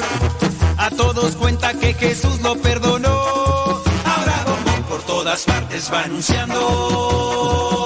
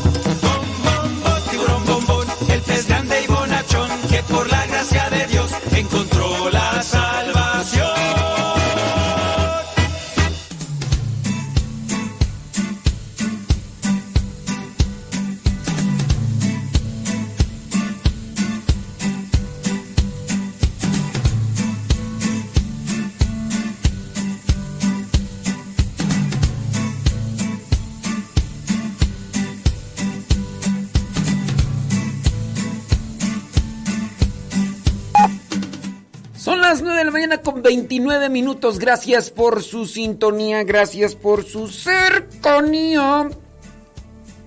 Deja, me voy a terminar mi avena porque luego se enfría más y como que ya no está buena, fría, fría, fría. ¿Me dan permiso? Ay, gracias, qué amable. ¿eh? Ay.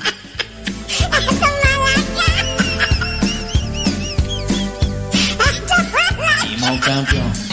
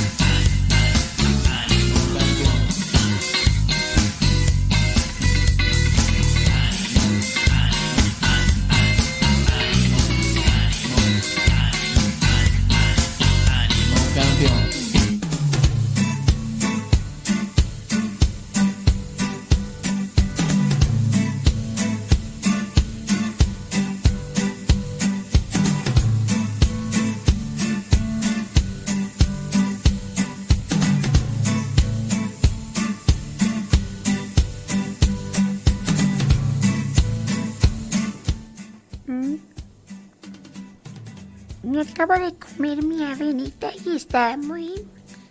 Estaba muy rica mi avena. Y me la comí con un poquito de almendras y este... Y nueces y... Y un poquito también de este... Arándanos. Pero la avena con quinoa y este amaranto está muy rico. Además que le puse un poquito también de miel para que me... Para, que supiera más así como dulcecita. Ay, está bien, bien rica. A mí, me gusta mucho, mucho, mucho, mucho, mucho. Mucho, mucho, mucho. Y luego este también unos chayotitos. Chayotitos servidos con con zanahoria. Ya con eso ya, uno ya, con eso uno se llena. ¿Ustedes qué comieron? Pida sus ricos tamales oaxaqueños. Ya llegaron sus ricos y deliciosos tamales oaxaqueños. Acérquese y pida sus ricos tamales oaxaqueños. Está bien, este, yo, yo aquí los dejo porque ya me dio sueño a esta hora de la mañana y... y... y bueno, este, nada, yo, yo, yo, yo,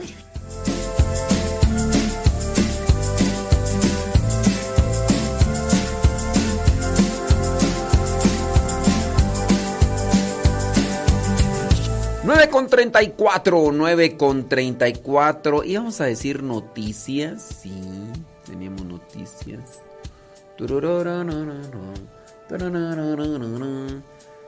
Días son.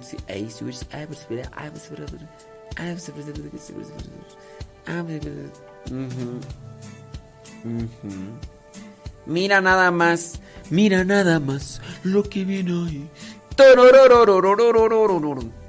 Bueno.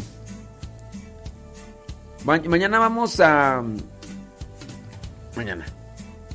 Eh, ayer les eh, compartía ahí en el diario Misionero de ese libro que se llama Combate Espiritual. El otro libro que está muy parecido a ese, que también igual pienso yo que lo vamos a ir grabando así poco a poco, es el de Filotea. Que ese sí es de San Francisco de Sales. Yo pienso, a lo mejor me equivoco, pero que yo pienso que el de Filotea muy posiblemente estuvo inspirado en, en este del combate espiritual, porque tiene una, tiene un matiz muy parecido en la forma de, de, de ir desarrollando la, la reflexión. Entonces, yo eso es lo que considero. Bueno, y ayer les mandé el primero. Nada más déjame checar que la música no esté registrada. Ya ves que le puse una musiquita así de fondo media media interesante, entonces necesito necesito decirte que yo no sé.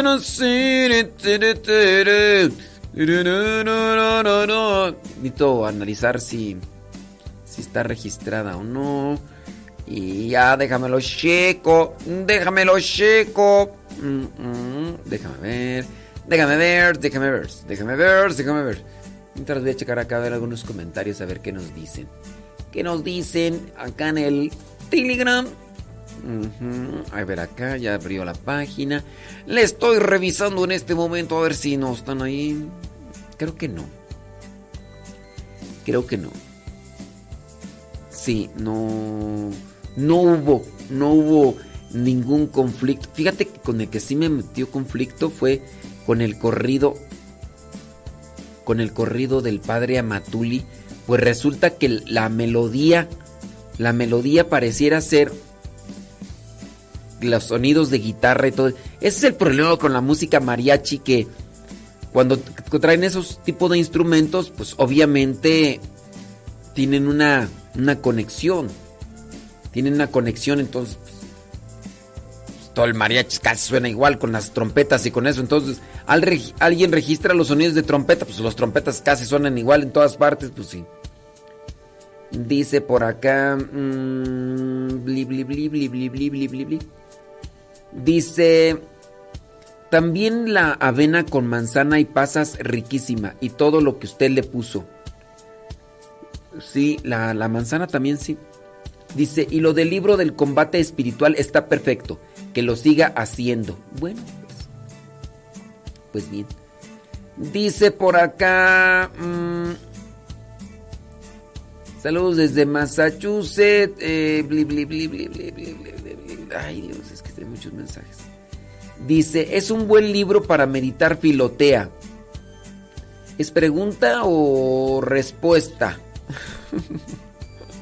O comentario, Maribel Rodríguez. ¿Es pregunta o respuesta? Es que ya no sé si. Desde Chicago. Y dice Valente Coria. Ándale. Saludos desde Chicago, Valente Coria. Eh, bla bla bla bla bla bla bla bla bla bla bla bla. Ándele pues. Eso, Yadira Rivera. So- sopas. Mil gracias por su atención, dice Rosy Hernández. No, sí, no, pues hay unidos en oración. Sí, ándele pues. Saludos de Riverside, California. Eh, sí. Válgame. Sí, no, pues ya. Licuado, licuado de Papa Antonio. Dice, gusta un juguito de betabel, zanahoria, jengibre, apio, manzana, manzana verde, pepino, col rizada. ¿Qué, qué col rizada? Ahora, resulta que, que... Ay, no, Dios mío, qué cosas de veras. Que col rizada. ¿Cuál es la col rizada? La que está rice y rice. Esa es la col rizada. Sí, qué bárbaro. Ándele pues. Dice por acá. mm, ¿Qué dice tú? La última vez que alguien me dijo que sentía lo mismo que yo era porque teníamos hambre.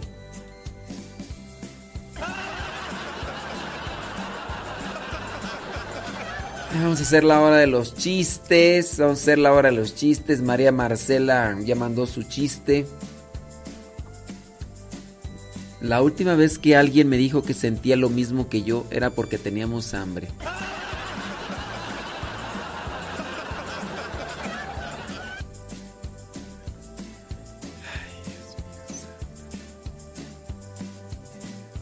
Col rizada.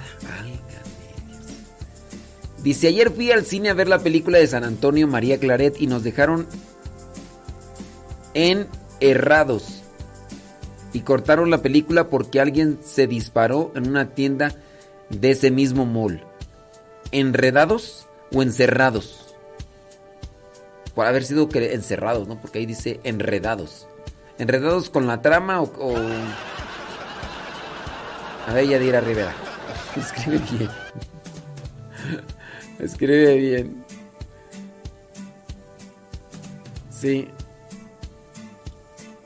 Hay respuesta. Dicen, ¿qué respuesta? Eh, que, el libro de la filotía dice que está muy bueno para meditar. Bueno, pues imagínense, San Francisco de Sales traía de como su guía espiritual ese libro que se llama Combate Espiritual.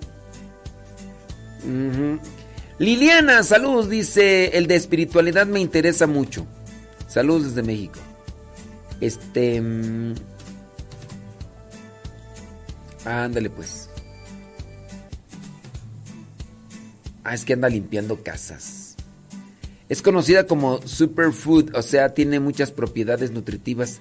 Se la recomiendo. Ah, no, ya, ya, a seguir con mis hamburguesas.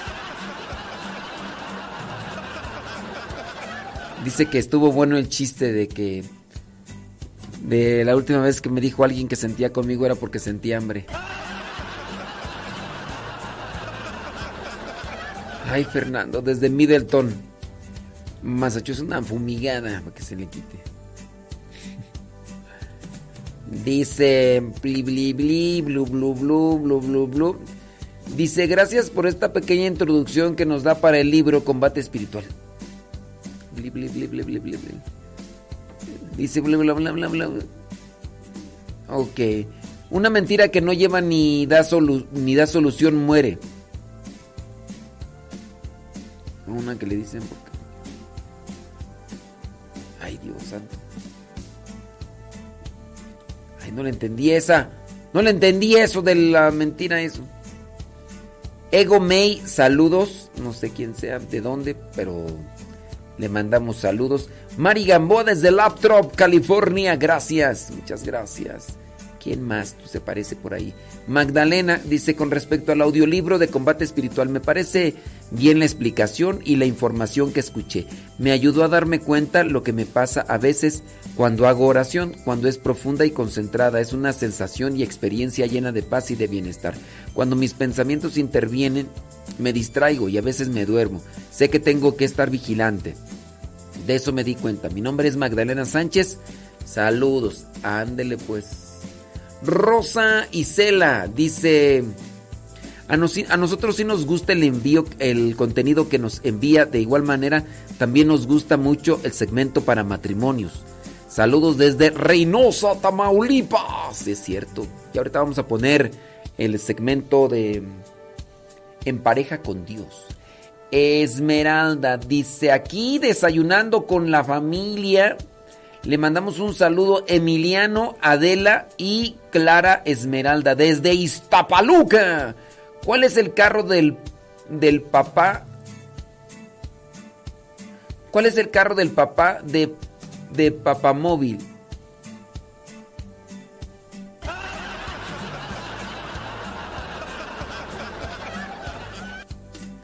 Es que tiene acento. ¿Cuál es el carro del papá? De Papamóvil. No, es que era sin acento. ¿Cuál es el carro del Papa? El Papamóvil.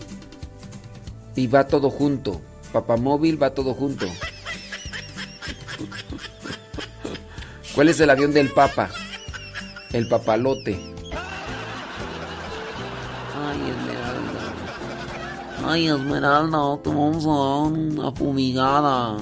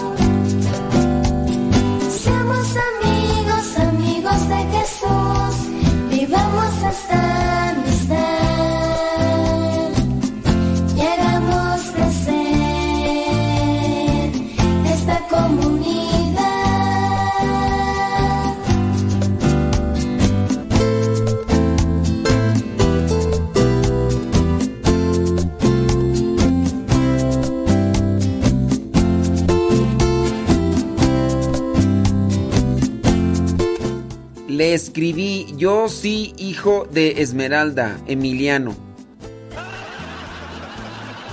Yo sí, hijo de Esmeralda. Este. No, no. no. ¿Cuántos años tienes, eh? Si tienes tres años te la perdono, ¿eh?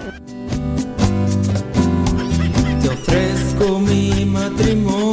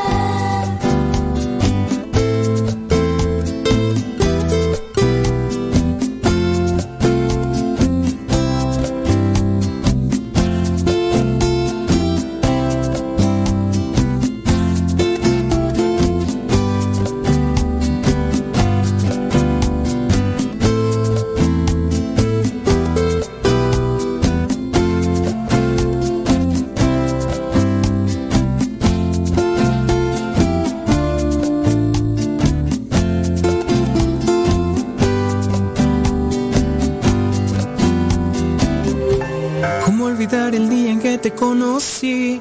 Nuestras almas se encontraron. Una bella amistad se convirtió en amor. No cabe duda que fue Dios quien nos unió.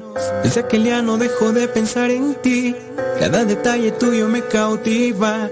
Te convertiste ahora en parte de mí. El podcast En pareja con Dios presenta ¿Qué hacer cuando la mentira y la deslealtad han entrado en tu matrimonio? Dios une nuestras vidas y nos da su bendición. ¿Has descubierto que tu pareja te miente? Mucho antes de darte por vencido o por vencida, sufrir y no darle cabida al perdón, aplica estos consejos. Puede ser que te ayuden a rescatar una relación. Seamos sinceros, ¿quién no ha mentido alguna vez?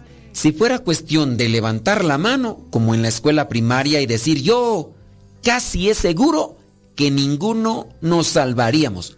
Cuando se trata del matrimonio o de un noviazgo, sin embargo, las mentiras no tienen cabida, porque se trata de confianza y también de honestidad al 100%. Y desde luego, si hay amor, las mentiras no deberían de existir. Ten presente, y lo voy a repetir, si hay amor, las mentiras no deberían de existir, porque en el amor hay respeto. Ahora, aplícalo. Si hay mentiras, entonces, aunque te digan que te aman, aunque te digan que te quieren, pues es pura mentira. Si hay mentiras, es una mentira que te aman, una mentira que te quieren. Y aquí no vamos a echarle la culpa a los hombres o a las mujeres. Mujeres y hombres por igual esperamos de una relación amorosa una entrega total y en todos los sentidos. Si los hombres no lo expresan de la misma manera que las mujeres, no se debe a la ausencia de dolor cuando son engañados o al darse cuenta de aquella mentira que se está posando sobre su relación. La mejor muestra de amor que puede dar una persona es ser honesta. Lo repito, la mejor muestra de amor que puede dar una persona es ser honesta y leal, que son diferentes en lo que respecta al concepto, pero nadie pondría en duda que están unidas en una especie de simbiosis, que significa simbiosis una ayuda mutua, porque la una no puede ser sin la otra. Aquí la honestidad habla de la verdad, de ser correctos en nuestros actos. La lealtad usa el idioma de la fidelidad. Es lamentable que muchas relaciones en la actualidad, y tú las has de conocer, se hayan olvidado de estos dos valores tan importantes. Estamos hablando de la honestidad y la lealtad, que hacen que el amor crezca cada día. Cuando cualquiera de las dos partes de una pareja miente y es sorprendida en su falta, la otra parte sale lastimada en su autoestima y en la confianza hacia la otra. Lograr recuperarse del dolor lleva tiempo y necesita paciencia, pero sobre todo mucha confianza en uno mismo. A pesar de esto, recuperarse de, podemos llamarlo, desilusión. Habías idealizado a una persona, pero viene una mentira, viene la deslealtad y provocan algo que no es tarea imposible, pero requiere de las dos partes para solucionar lo que llega a provocar o lo que desajusta en la relación. Algunas acciones que la pareja podrían llevar a cabo para recuperar la confianza perdida a causa de la mentira son, por ejemplo, sacudirse y no vivir en el resentimiento. Es el peor sentimiento y el que más deteriora una relación sentimental, pues lo que hacemos es enfocarnos en nuestro dolor y recordar la forma de manera constante, la falta, cómo fue cometida por la pareja, por el cónyuge. Vivir, además, en un pasado doloroso no es saludable para nadie, porque está la persona que fue afectada, está la persona que lo cometió y tanto la persona afectada que lo recuerda, tanto la persona que lo cometió, la están llevando constantemente a un presente. Si han salido afectados por la mentira, sacúdanse, no vivan con resentimiento. Número dos, no busques venganza. Fíjate que por lo general algunas personas, para, dicen ellos, sacarse la espina del dolor y la traición, ¿a qué recurren? A pagar con la misma moneda, es decir, a la venganza. Desde lo que yo he visto, desde lo que yo he experimentado, puedo decir que eso de la venganza no es correcto, ni te pertenece. Si es muy probable que al vengarte de un engaño o mentira, quizá vas a experimentar una especie de revancha, de satisfacción, pero ese sentimiento que quizás sientes de victoria no dura mucho tiempo y es probable que después te sientas mal o que incluso quieras más o que la otra persona que estaba arrepentida por haberte fallado ahora ya no sea una debilidad la que le lleve a ser desleal o a mentir, sino que ahora lo va a hacer a justificación para regresarte lo que tú le hiciste por venganza. Mucho cuidado, no caigas en esta trampa del maligno. Por esto mismo, no juzgues desde tu posición cuando encuentres a una persona que te fue desleal, a una persona que te dio mentiras. O dicho de otra manera, no pretendas que la otra persona actúe como tú lo harías. Es sencillo escudarse en esto y culpar de los problemas a la otra persona. Cuando una relación va mal o bien, por lo general, los dos han contribuido para que las cosas marchen de esa manera. Quizá uno más, quizá uno menos, pero todos ahí colaborando. Trata al otro como a ti te gustaría que te trataran. Es sencillo, no mientas si no quieres que te mientan. Aunque la regla no siempre funciona hacia los dos lados, pero te va a quedar la satisfacción de haber hecho lo correcto.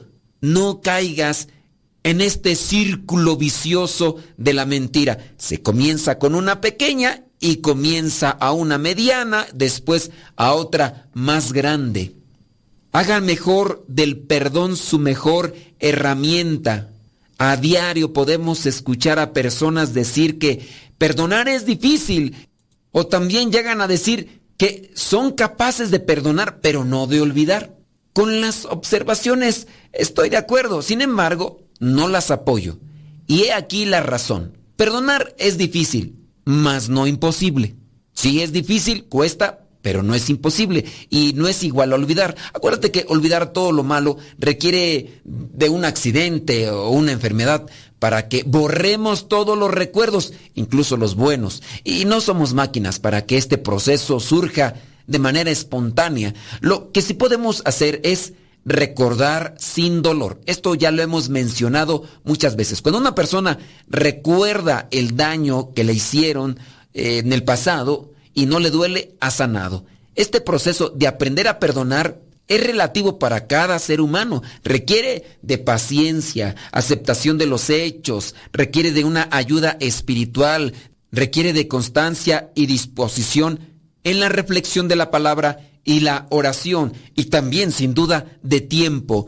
No todas las cosas se pueden perdonar en el mismo transcurso del tiempo de una cosa y otra. Hay cosas más graves y hay cosas menores, hay cosas que hicieron más daño que otros, pero se puede con la ayuda de Dios porque es el que entra a nuestros corazones. Vuelve a confiar y gánate la confianza perdida.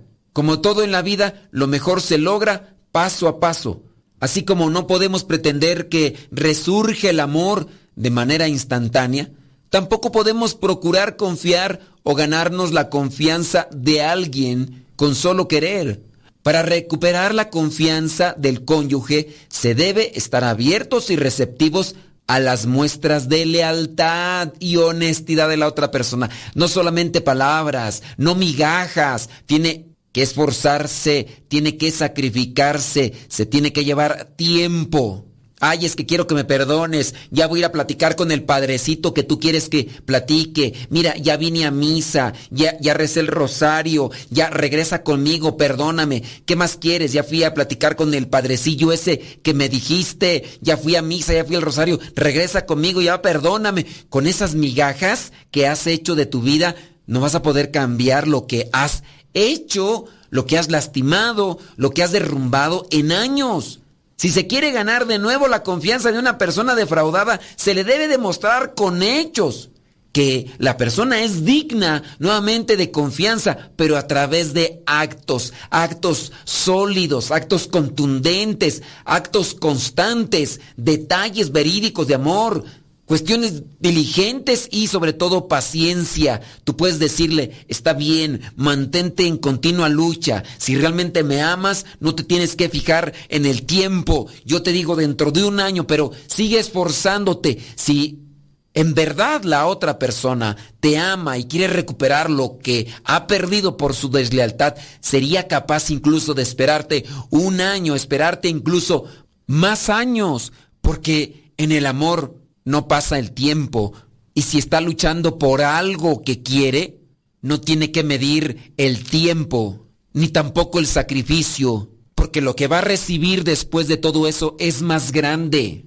Hablen acerca de sus inconvenientes y diferencias. La comunicación sincera es quizás la única arma que les ayudará a entender a la otra persona, les permitirá ponerse en el lugar del otro y les dará las pautas para crecer como pareja e individualmente y no volver a cometer los mismos errores del pasado si es que la persona se somete a una purificación interior.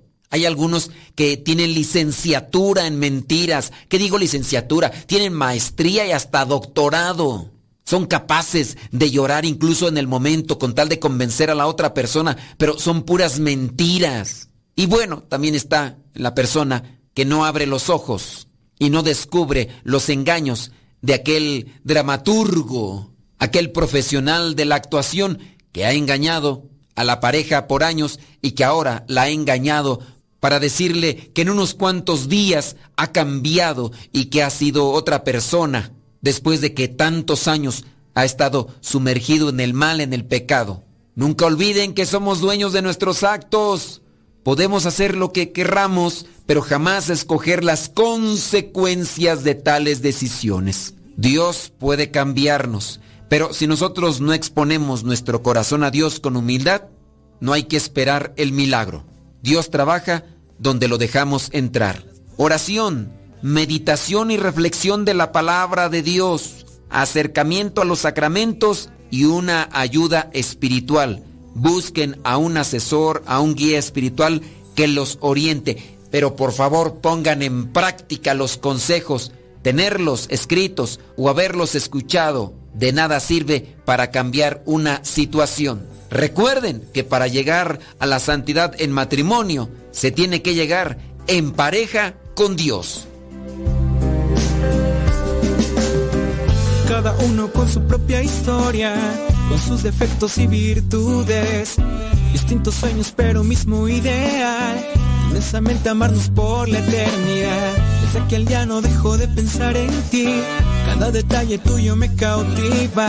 Te convertiste ahora en parte de mi ser. Aún no sé muy bien qué fue lo que pasó. Solo sé que yo te amo.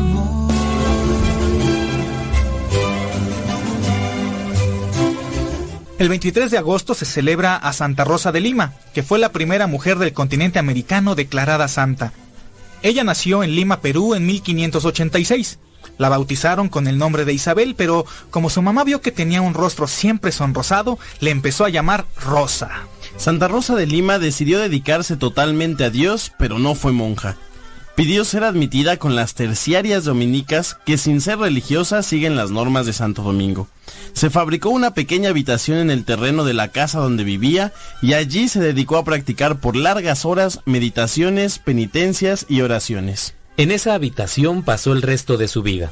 Solamente salía para ir a misa o para socorrer algún enfermo. Esto nos enseña que se puede llegar a ser santo incluso sin salir de casa. Es suficiente vivir en unión con Dios y viviendo el amor. Ella predijo la fecha de su muerte con tres años de anticipación. Murió a la edad de 31 años el 24 de agosto de 1617.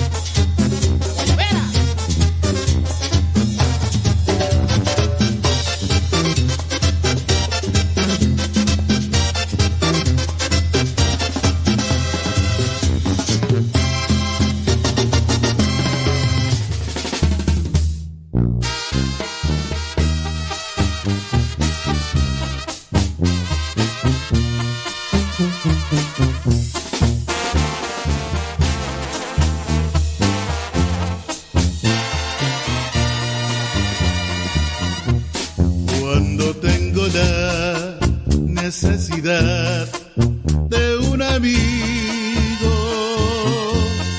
Busco a mi Jesús que me dará la luz a mi negro camino. Cuando siento la necesidad de ser amado, busco a mi Jesús, lo encuentro allá en la cruz.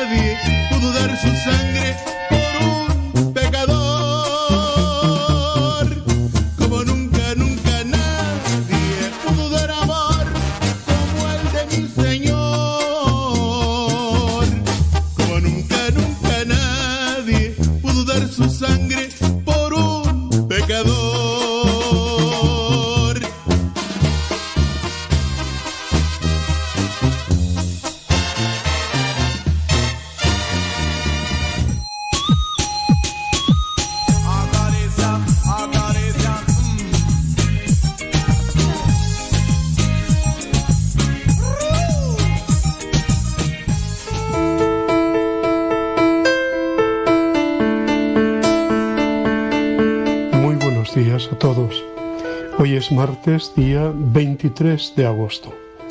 Este día se celebra la fiesta de Santa Rosa de Lima, patrona de, América, de Lima, de Filipinas, y, y realmente una mujer que, que ha marcado mucho, sobre todo la espiritualidad latinoamericana, ¿no? Y luego, pues hay muchísimas mujeres que llevan el nombre de Rosa ¿eh? Eh, en el mundo. O sea que es una santa, bueno, que tiene su importancia. Evangelio del día de hoy, Mateo 23, 20 al- del 23 al 26. ¿eh? Son esos dos 23 seguidos.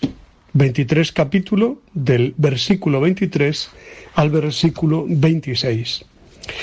Uno de los defectos de los fariseos era el dar importancia a cosas insignificantes, poco importantes ante Dios, pero descuidar las que verdaderamente valen la pena.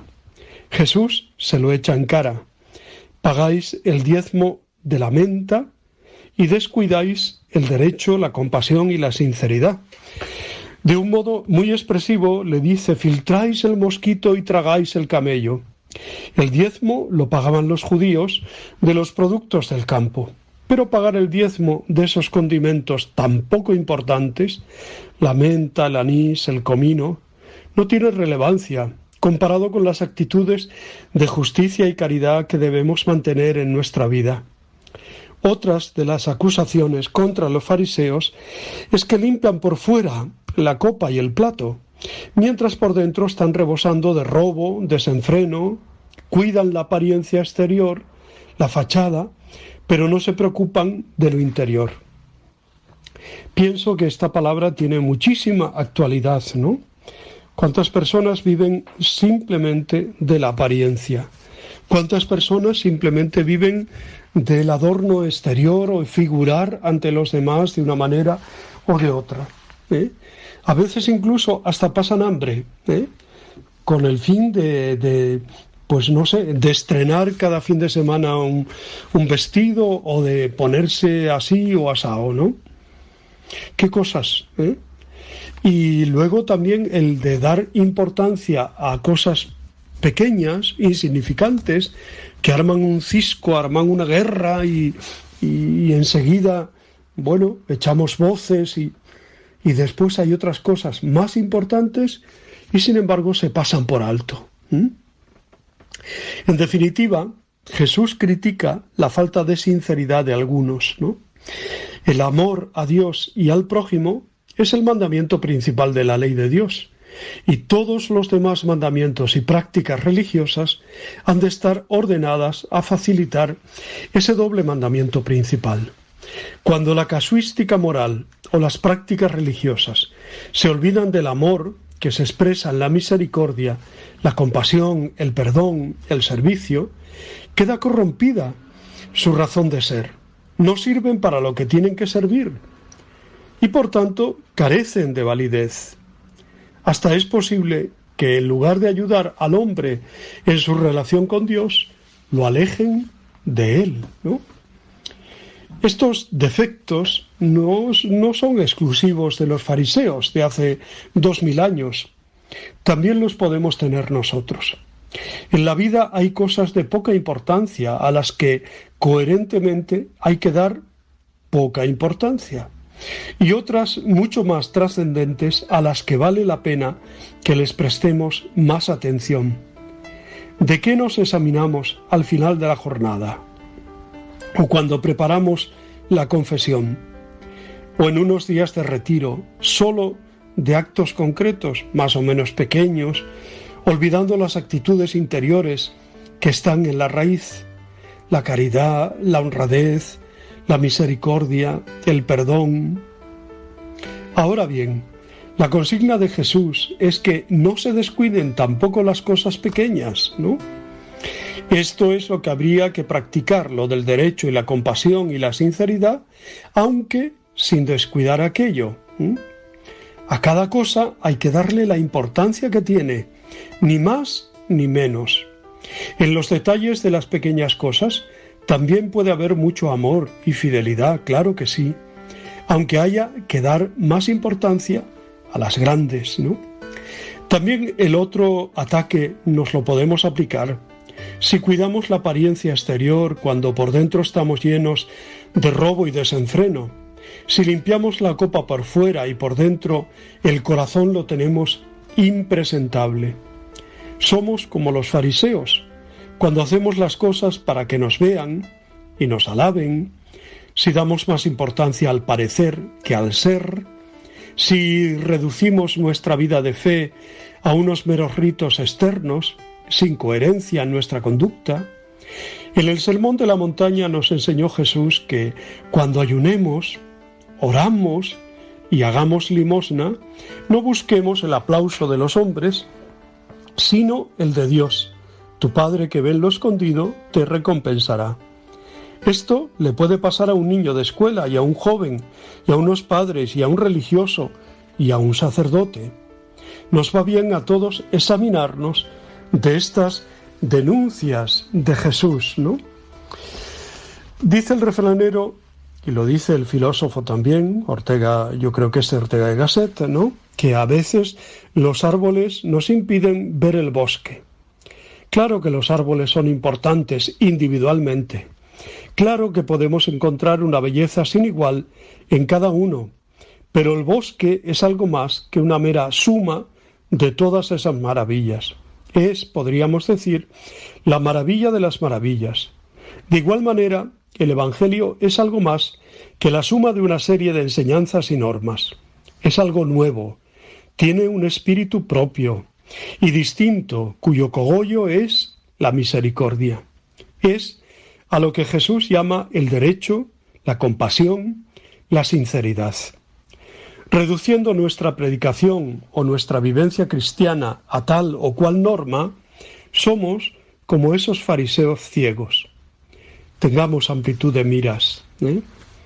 y hagamos las cosas con coherencia, con verdad, con espíritu, ¿eh? con el Espíritu Santo. Decía que hoy celebra la Iglesia la memoria de Santa Rosa de Lima, Virgen.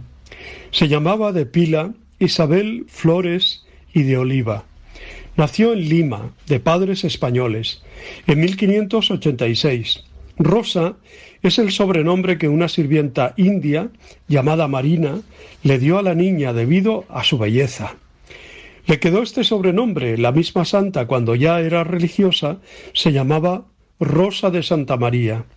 Cuando tenía once años, la confirmó el arzobispo Santo Toribio de Mogrovejo.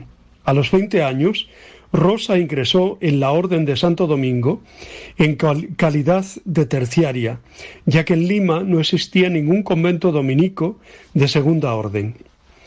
En la vida religiosa se distinguió como gran penitente y mística extraordinaria. Los tres últimos años de su vida los pasó en la casa de los esposos Gonzalo de la Maza y doña María de Uzategui, los cuales la amaban tiernamente. En su domicilio murió Rosa, después de haber sufrido mucho, el 24 de agosto de 1617. Contaba, por tanto, 31 años de edad. Cronológicamente, Rosa es la primera santa del continente americano. Toda América y las islas Filipinas, especialmente el Perú y su capital Lima, la veneran como patrona. No podía faltar en el nuevo calendario universal. Fue canonizada en 1671, celebrada en los primeros tiempos el 30 de agosto.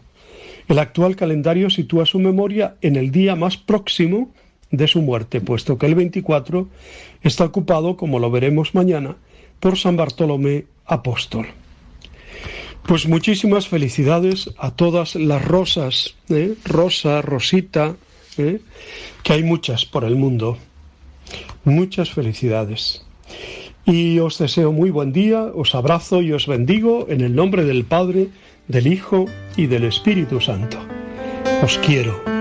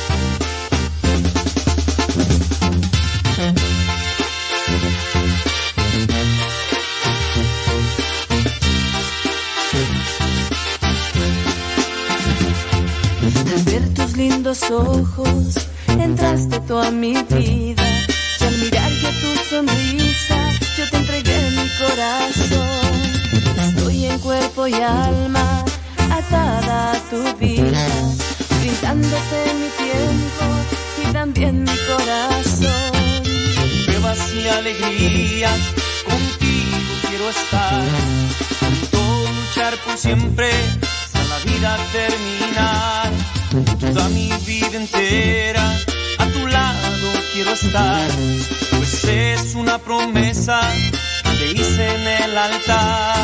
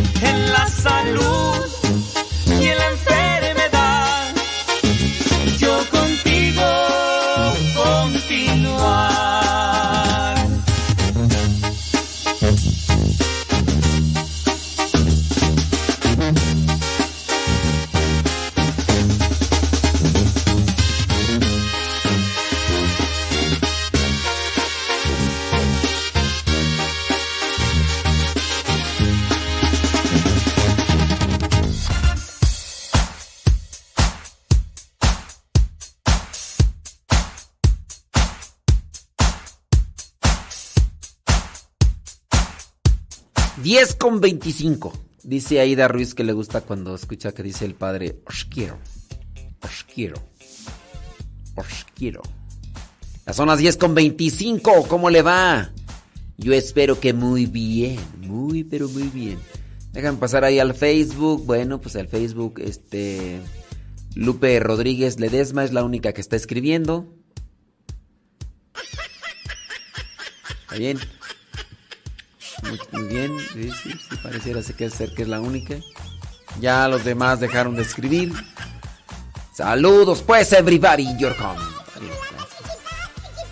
Odali dice que desayunó naranja picada con kiwi, mazamorra de quinoa con piña y dos panes con tortillas de huevo. Oh my wow. Odali, le cantó. Leonor dice que Leonor anda en el Facebook. Facebook. Ey, échele con todo. Ay, Dios mío, santo, pues qué decimos? Bueno, este, ¿qué más tú? Bli, bli, bli,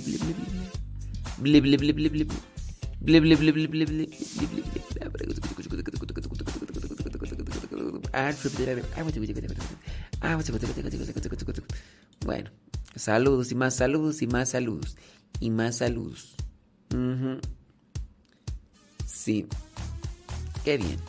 Bueno, noticias. Vámonos con una noticia. Auditorio Nacional de México volverá nuevamente a recibir a Jesús Eucaristía.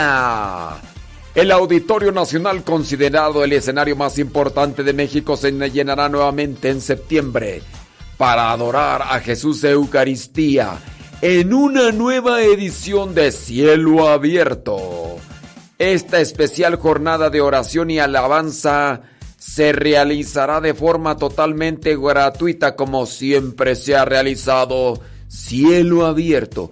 10 y 11 de septiembre. Para que los que han ido y quieren ir y se preparen 10 y 11 de septiembre Auditorio Nacional. Cielo Abierto.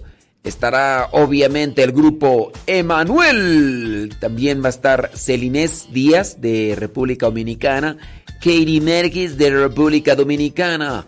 De México, Carlos Omar. Y Ana Bolívar, ella sí ya no sé de dónde es, pero van a estar presentes ahí. Sí, el Auditorio Nacional en Ciudad de México tiene capacidad para 10.000 personas y ha acogido conciertos de importantes figuras. Y ya, la última ocasión en la que Cielo Abierto llenó el Auditorio Nacional, pues es que creo que siempre se ha llenado, ¿no? Fue en septiembre del 2019. Las ediciones de 2020 y 21 tuvieron que ser suspendidas por el COVID, el COVID Brian. Dice, Cielo Abierto ha llevado durante más de 12 años jornadas de oración y alabanza en diversas partes de México. Sí. Me acuerdo yo que cuando comenzó Radio Cepa, por allá en el 2009, nos reunimos con Pedro y Cristal. Ellos no se acuerdan, de hecho ya una vez que entrevistamos aquí a Pedro. Pero traían esto de, de realizar cielo abierto. Me los encontré en un evento que se hizo para presentar a músicos católicos y premiarlos. Ese evento se llamó Cristomanía. Cristomanía y, y estuvimos ahí entrevistando, ahí conocimos a algunos cantantes católicos, entre ellos, eh, pues, este, ahí se me van los nombres. Se llama Ronier de Panamá, también a Irving de Blasio de Panamá, también a Tonito Arauz Invert de Panamá. Y ahí pues ya estuvo Maurilio Suárez, Grupo Rexo. Y no me acuerdo quién más estaba. Andamos ahí con el padre Gonzalo y todo lo demás. Es, y ya en aquellos, en aquel año todavía no iniciaba, pero ya estaba en proyecto lo de cielo abierto. Y nos habían comentado. Nos habían comentado que iba. Que iban a hacer algo así, pero no teníamos así una idea clara, clara, clara, clara. En un comunicado, los organizadores destacaron que esta edición de Cielo Abierto en el Auditorio Nacional será memorable en un ambiente de adoración, oración y alabanza, con la mejor tecnología en audio e iluminación. Eso sí, eso sí, podemos decir, y, gratuito, ¿eh? Y, y fíjense que acaban de estar en Argentina, acaban de estar en Argentina, por allá anduvieron los de Cielo Abierto. En los días previos anunciaron se realizarán distintas jornadas simultáneas de adoración eucarística en diferentes parroquias de la Arquidiócesis Primada de México. Sí. Y entonces, este, por ahí va a estar cielo abierto. No sé si se nos vayan a comunicar con nosotros. Otras veces nos mandan mensajes, spots y todo ese rollo, pero pues hoy no sabemos. Y no sabemos si por ahí los que están... Es que antes también quienes estaban ahí en la promoción nos conocían a nosotros. De hecho, creo que habían hecho o habían tomado los cursos bíblicos y todo. Saludos a Florentino Gutiérrez, ahí en Boston, Massachusetts. ¿Qué pasó, Florentino? ¿Todavía sigues con la radio? Saludos a Nubia, Florentino, yo en Boston, Massachusetts. Aquí está la madre Marisela, te manda saludos, Florentino. Sí, Florentino. Florentino, Florentino, Florentino, Florentino, Florentino, Florentino, Florentino, Florentino, Florentino. Bueno, pues ya pusimos el... Ya hicimos el segundo audio. O sea, hicimos el segundo audio de. de. la narración. La narración de combate espiritual. Pam.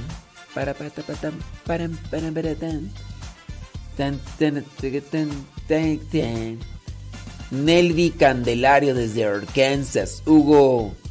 Ugolina Herrera desde California dice. Dice. Dicen. Déjame ver quién se asoma aquí en el Facebook. Desde Pasadena, Ramona Albert, Pasadena, California. Doña Carmen. Padre, apenas lo empecé a escuchar porque fui a la escuela. Nada más en la mañana cuando empezó el programa le mandé el mensaje a Telegram. Doña Carmen. Doña Carmen. Ay, doña Carmen, pues ya se me perdió el mensaje entre tantos. Sí, doña Carmen, es que de veras, usted dice, mm,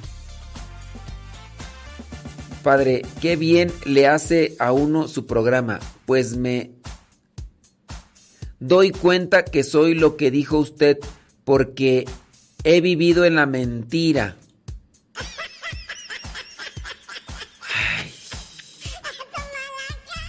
Usted, usted ha dicho muchas mentiras, doña Carmen. Doña Carmen, doña Carmen. Usted ha dicho muchas mentiras. Sí, doña Carmen, es que las mamás dicen muchas mentiras, doña Carmen. Doña Carmen. Ay, le andan diciendo a los hijos lo que no son. Ay, mi hijo tan bello. Ay, mi hijo tan precioso. Mi hijo tan hermoso, tan chulo, tan. Ay, mi hijo. Ay, mi hijo. A ver, doña Carmen. Eh, ay, doña Carmen. Ya a veces que no le quiero responder, doña Carmen, porque nada más es meterme en problemas con su familia.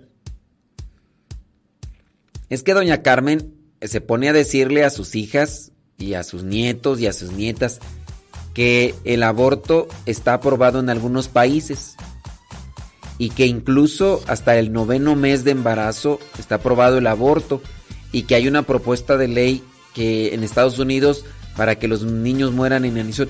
Pero ¿dónde viene su hija y le dice, Ay, no es cierto, mamá. Eso no es cierto. Eh, no es cierto, mamá. Eso te pasa por ver, eh, por ver por YouTube. No es cierto, mamá. Eso no es, no es verdad. su, su hija, disculpe doña Carmen, su hija, ¿dónde vive? ¿Debajo de una piedra o qué? ¿Es una hormiga su hija? Oye, ¿su hija está en Estados Unidos? Yo soy de la idea que hay que tener cuidado y no mirar tantas noticias porque nos intoxicamos. Pero yo no soy de la idea de desconectarse del mundo. Yo no sé cómo se llame su hija, pero dígale, dígale a su hija que no viva debajo de una piedra. Eso está en Estados Unidos. El aborto está aprobado en Estados Unidos, pero ahorita con esta derogación de la ley que tenían allá, pues ya algunos estados de la Unión Americana ya están prohibiendo el aborto. Pero por ejemplo Nueva York, Nueva York permite el aborto y eso sí ya está aprobado hasta el noveno mes de embarazo. Dígale a su hija que por favor salga de esa piedra donde vive, que no sea piedra ella. Ya me enchiló su hija. Y si me está escuchando, pues que sepa. En Estados Unidos está, allá está en Marin, Mari- Marinol, ¿cómo se llama? Maryland. En Maryland, Estados Unidos, está la propuesta de ley para que lo- no se le enjuicie a las mujeres o a los padres de familia que dejen de morir, que dejen morir a su niño de inanición, es decir, que lo dejen morir de hambre, eso existe. O sea, su hija qué tiene, dónde, dónde está viviendo. Ya dí- dígale que deje de ver tanto Es que de veras sí enchilan este tipo de hijos eh, socarrones, cabezones. ¿Cómo puede ser posible que venga la hija? Ay, mamá, eso no es cierto. Eso no es cierto. De eso te pasa por ver puro YouTube.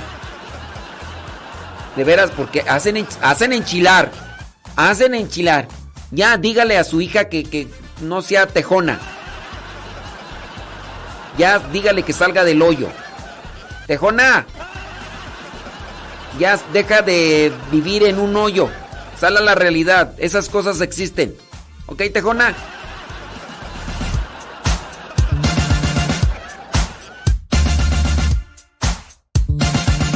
Me va a dar el soponcio. Me va a dar el soponcio.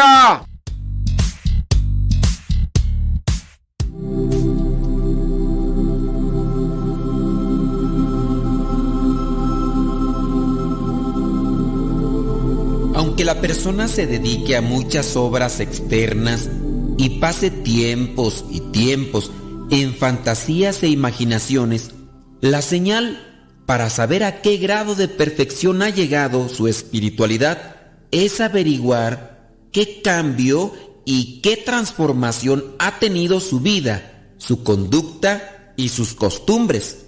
Porque si a pesar de tantas obras y proyectos sigue deseando siempre que les prefieran a los demás y se muestran llenas de caprichos y rebeldes y obstinadas en su propio parecer sin querer aceptar el parecer de los otros y sin preocuparse por observar sus propias miserias y debilidades, se dedican a observar con ojos muy abiertos las faltas y miserias ajenas, repitiendo lo que tanto criticaba Jesús.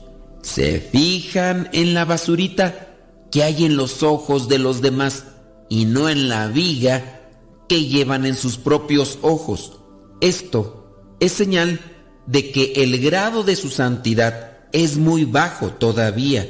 Y si cuando alguien se atreve a herirles algo en su propia estimación con críticas u observaciones o negación de especiales demostraciones de aprecio, estallan en ira e indignación. Y cuando se les dice que lo importante no es tanto el número de oraciones y devociones que tienen, sino la calidad y el amor a Dios y al prójimo que hay en esas prácticas de piedad, se enojan y se turban y se llenan de inquietud y no aceptan esto de ninguna manera. Con ello están demostrando que su santidad es demasiado pequeña todavía y más si cuando nuestro Señor para llevarles a mayor perfección permite que les lleguen enfermedades, contrariedades, pruebas y persecuciones, entonces sí que manifiestan que su santidad es falsa, porque están llenas en quejas y protestas, y no aceptan conformar su voluntad con la santísima voluntad de Dios. La experiencia de cada día enseña que con más facilidad se convierte un pecador manifiesto que otro que se oculta, y se cubre con el manto de muchas obras externas de virtud, porque a estas almas las deslumbra y las ciega de tal manera su orgullo, que es necesaria una gracia extraordinaria del cielo para convertirlas y sacarlas de su engaño. Están siempre en un dañoso peligro de permanecer en un estado de tibieza y de postración espiritual porque tienen oscurecidos los ojos de su espíritu con un enorme amor propio y un deseo insaciable de que la gente les estime y les aprecie, y al hacer sus obras exteriores, que de por sí son buenas, buscan es satisfacer su vanidad y se atribuyen muchos grados de perfección, y en su presunción y orgullo viven censurando y condenando a los demás. No consiste la perfección, pues, en dedicarse a muchas obras exteriores, pues como dice San Pablo, aunque yo haga las obras más maravillosas del mundo, si no tengo amor a Dios y al prójimo, nada soy. La base de la perfección y la santidad consiste en cinco cosas. Primera, en conocer y meditar la grandeza y la bondad infinitas de Dios y nuestra debilidad e inclinación tan fuerte hacia el mal. Es la gracia que durante noches enteras pedía San Francisco de Asís en su oración hasta que logró conseguirla, diciendo, Señor, conózcate a ti, conózcame a mí. Número dos, en aceptar ser humillados y sujetar nuestra voluntad no solo a la divina majestad, sino a las personas que Dios ha puesto para que nos dirijan, aconsejen y gobiernen. Número 3. En hacerlo y sufrirlo todo únicamente por amor a Dios y por la salvación de las almas, por conseguir la gloria de Dios y lograr agradarle siempre a Él. Así cumplimos el primer mandamiento que dice, amarás al Señor tu Dios con todo el corazón, con toda el alma y sobre todas las cosas. Número 4. Cumplir lo que exige Jesús negarse a sí mismo, aceptar la cruz de sufrimientos que Dios permite que nos lleguen, seguir a Jesús imitando sus ejemplos, aceptar su yugo que es suave y ligero y aprender de él que es manso y humilde de corazón. Número 5. Obedecer lo que aconseja San Pablo, imitar el ejemplo de Jesús que no aprovechó su dignidad de Dios, sino que se humilló y se hizo obediente hasta la muerte, y fue una muerte de cruz. Alguien dirá, es que son demasiadas condiciones las que se piden. La razón es esta. Lo que se va a obtener no es una perfección cualquiera o de segunda clase, sino la verdadera santidad. Por eso, porque lo que se aspira a conseguir es de inmenso valor, las cuotas que se exigen son también altas pero no son imposibles. Aquí hay que repetir lo que decía Moisés en el libro del Deuteronomio. Los mandatos que se te dan no están por encima de tus fuerzas, ni son algo extraño que tú no puedas practicar. Estamos escribiendo para quienes no se contentan con llevar una vida mediocre, sino que aspiran a obtener la perfección espiritual y la santidad. Para esto es necesario combatir continuamente contra las inclinaciones malas que cada cual siente hacia el vicio y el pecado, dominar y mortificar los sentidos y tratar de arrancar de nuestra vida las malas costumbres que hemos adquirido, lo cual no es posible sin una dedicación infatigable y continua a la tarea de conseguir la perfección y la santidad y tener siempre un ánimo pronto, entusiasta y valiente para no dejar de luchar por tratar de ser mejores. Pero el premio que nos espera es muy grande.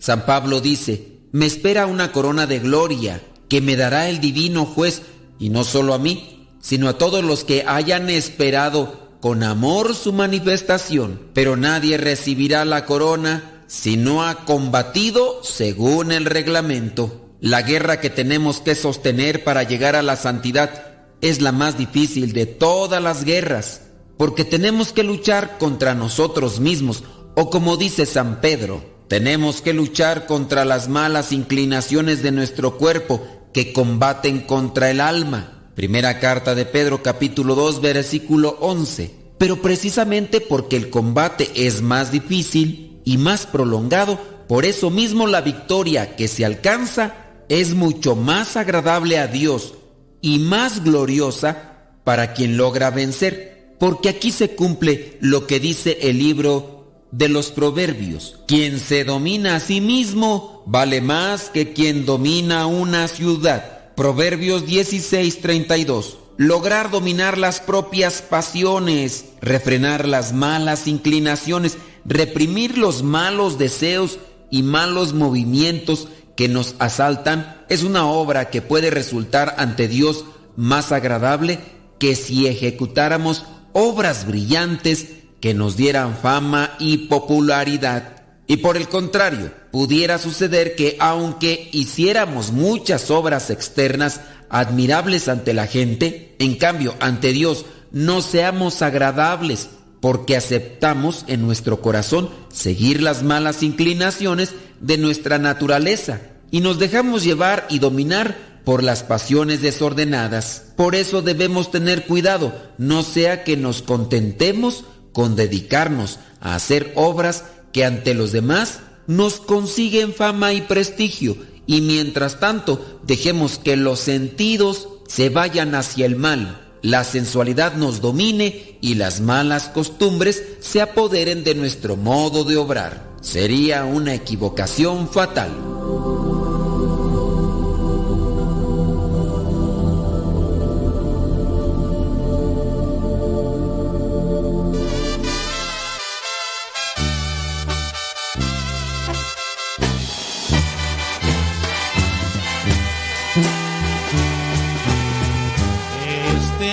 Apasionado anda todo alborotado por volver. Voy camino a la locura y aunque todo me tortura, sé querer. Nos dejamos hace tiempo, pero se llegó el momento de perder. Tú tenías mucha razón, le hago caso al corazón y me muero por volver. Y volver,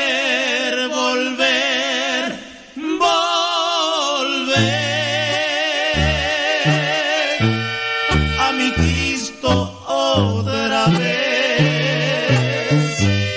Llegaré hasta donde estés, yo sé perder, yo sé perder. Quiero volver, volver,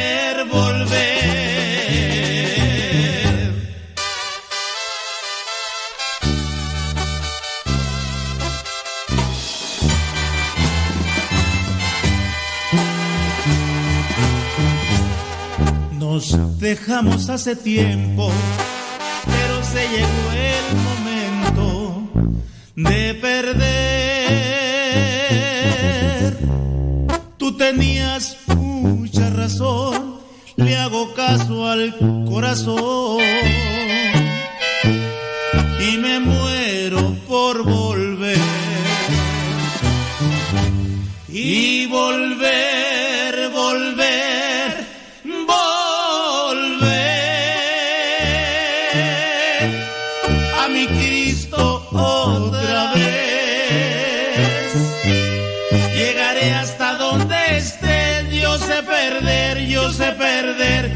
volver, volver,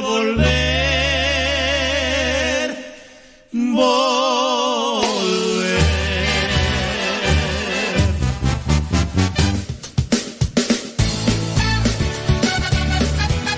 Volver, volver,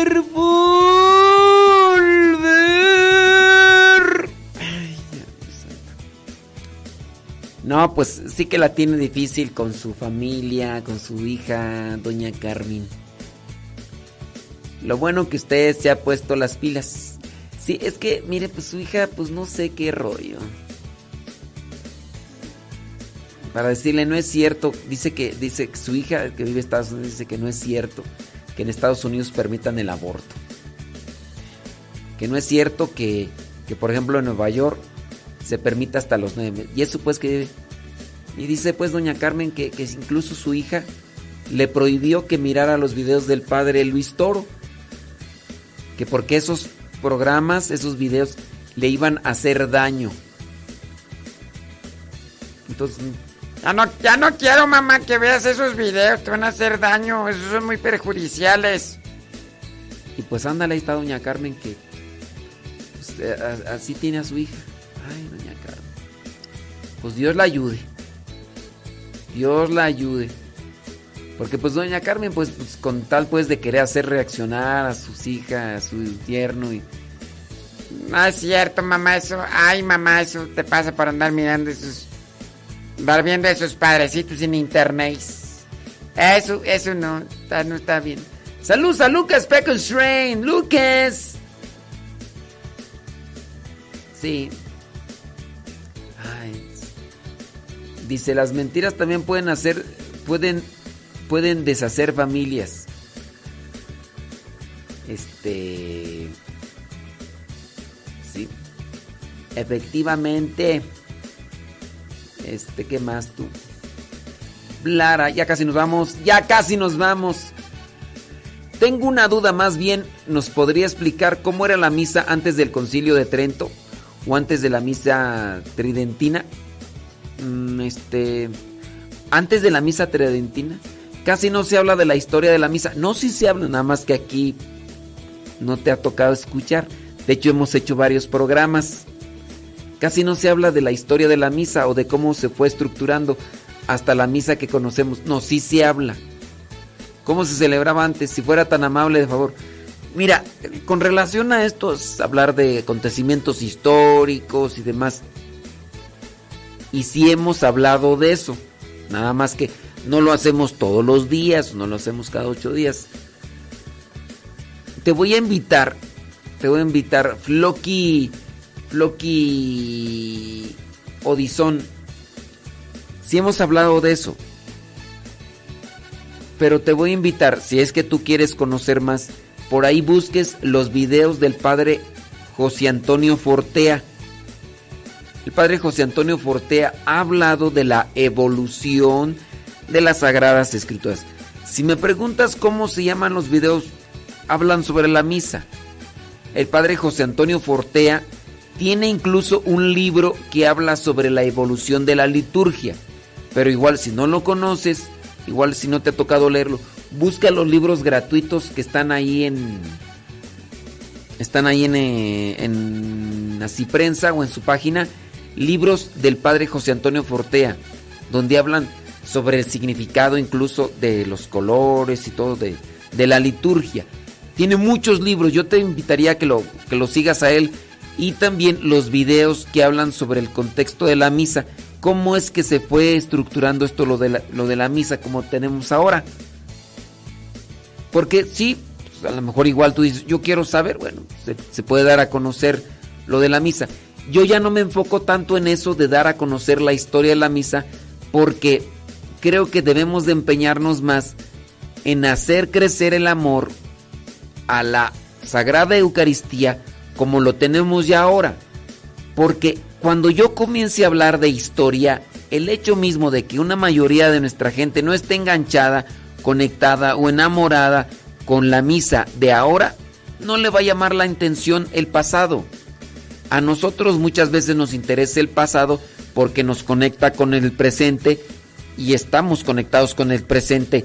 Pero si no estamos conectados con el presente hablando de los sacramentos, cuando yo empiece a hablar de las cosas históricas, mira, solamente para decirte que cuando les he hablado de lo que es la fórmula y la materia de los sacramentos, ese es uno de los artículos que menos vistas tiene. Como para decir, a mí que me interesan la fórmula o la, materia. Ese es uno de los artículos que menos vistas tiene. El programa que hicimos de radio con eso también es de los menos vistos. Para decirte pues de que yo me doy cuenta que sí, a lo mejor muchos de ustedes sí quieren conocer más sobre la historia de la iglesia, los sacramentos, pero una mayoría no. Por lo tanto, no es un tema que tomemos muy continuamente. No es un tema que tomemos muy continuamente sobre antes de los antes de la de lo que es la misa como la tenemos ahora. Por eso. Porque digo, pues es algo que a poca gente le interesa. La mayoría está más preocupada por los fantasmas, está más preocupada por la brujería, está más preocupada por por otro tipo de cosas más, no por la historia litúrgica. Entonces, esa es la cuestión. Eh, Floki Odisón, pero ahí te encargo que busques esto de el padre José Antonio Fortea. Eso sí, si me pides que te lo busque, ya ahí sí ya te fallo. Pero búscala ahí, José Antonio Fortea, lo de la misa, orígenes de la misa y todo lo demás. Sí. Eh,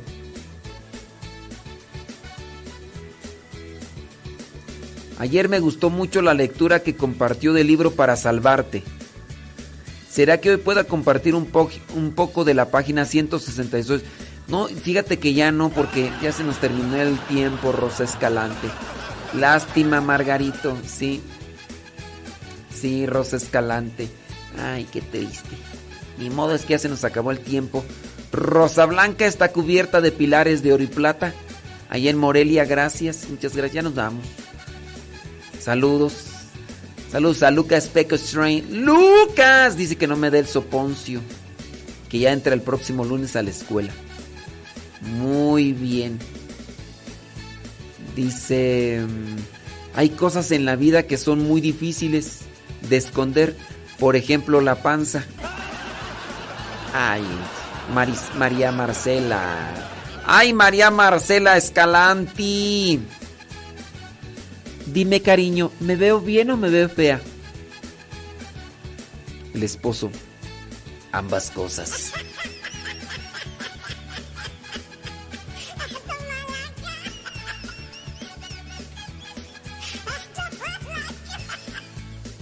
¿Cómo que ambas cosas? Sí. Dime, cariño, ¿me veo bien o me veo fea? Que te digo que ambas cosas. Pero explícame, ¿cómo es que ambas cosas? Sí, por ejemplo, te ves bien fea.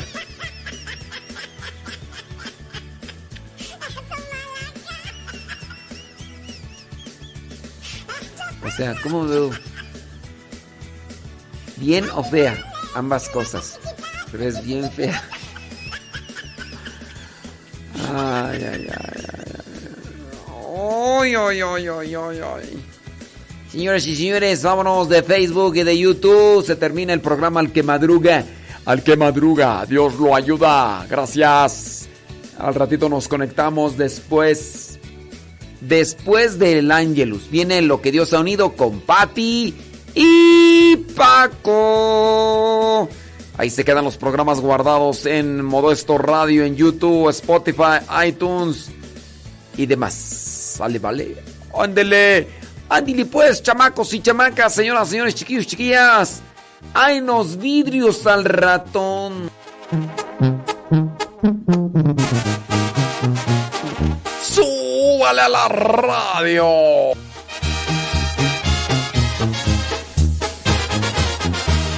El mundo es un desierto que agua para el alma no puede producir.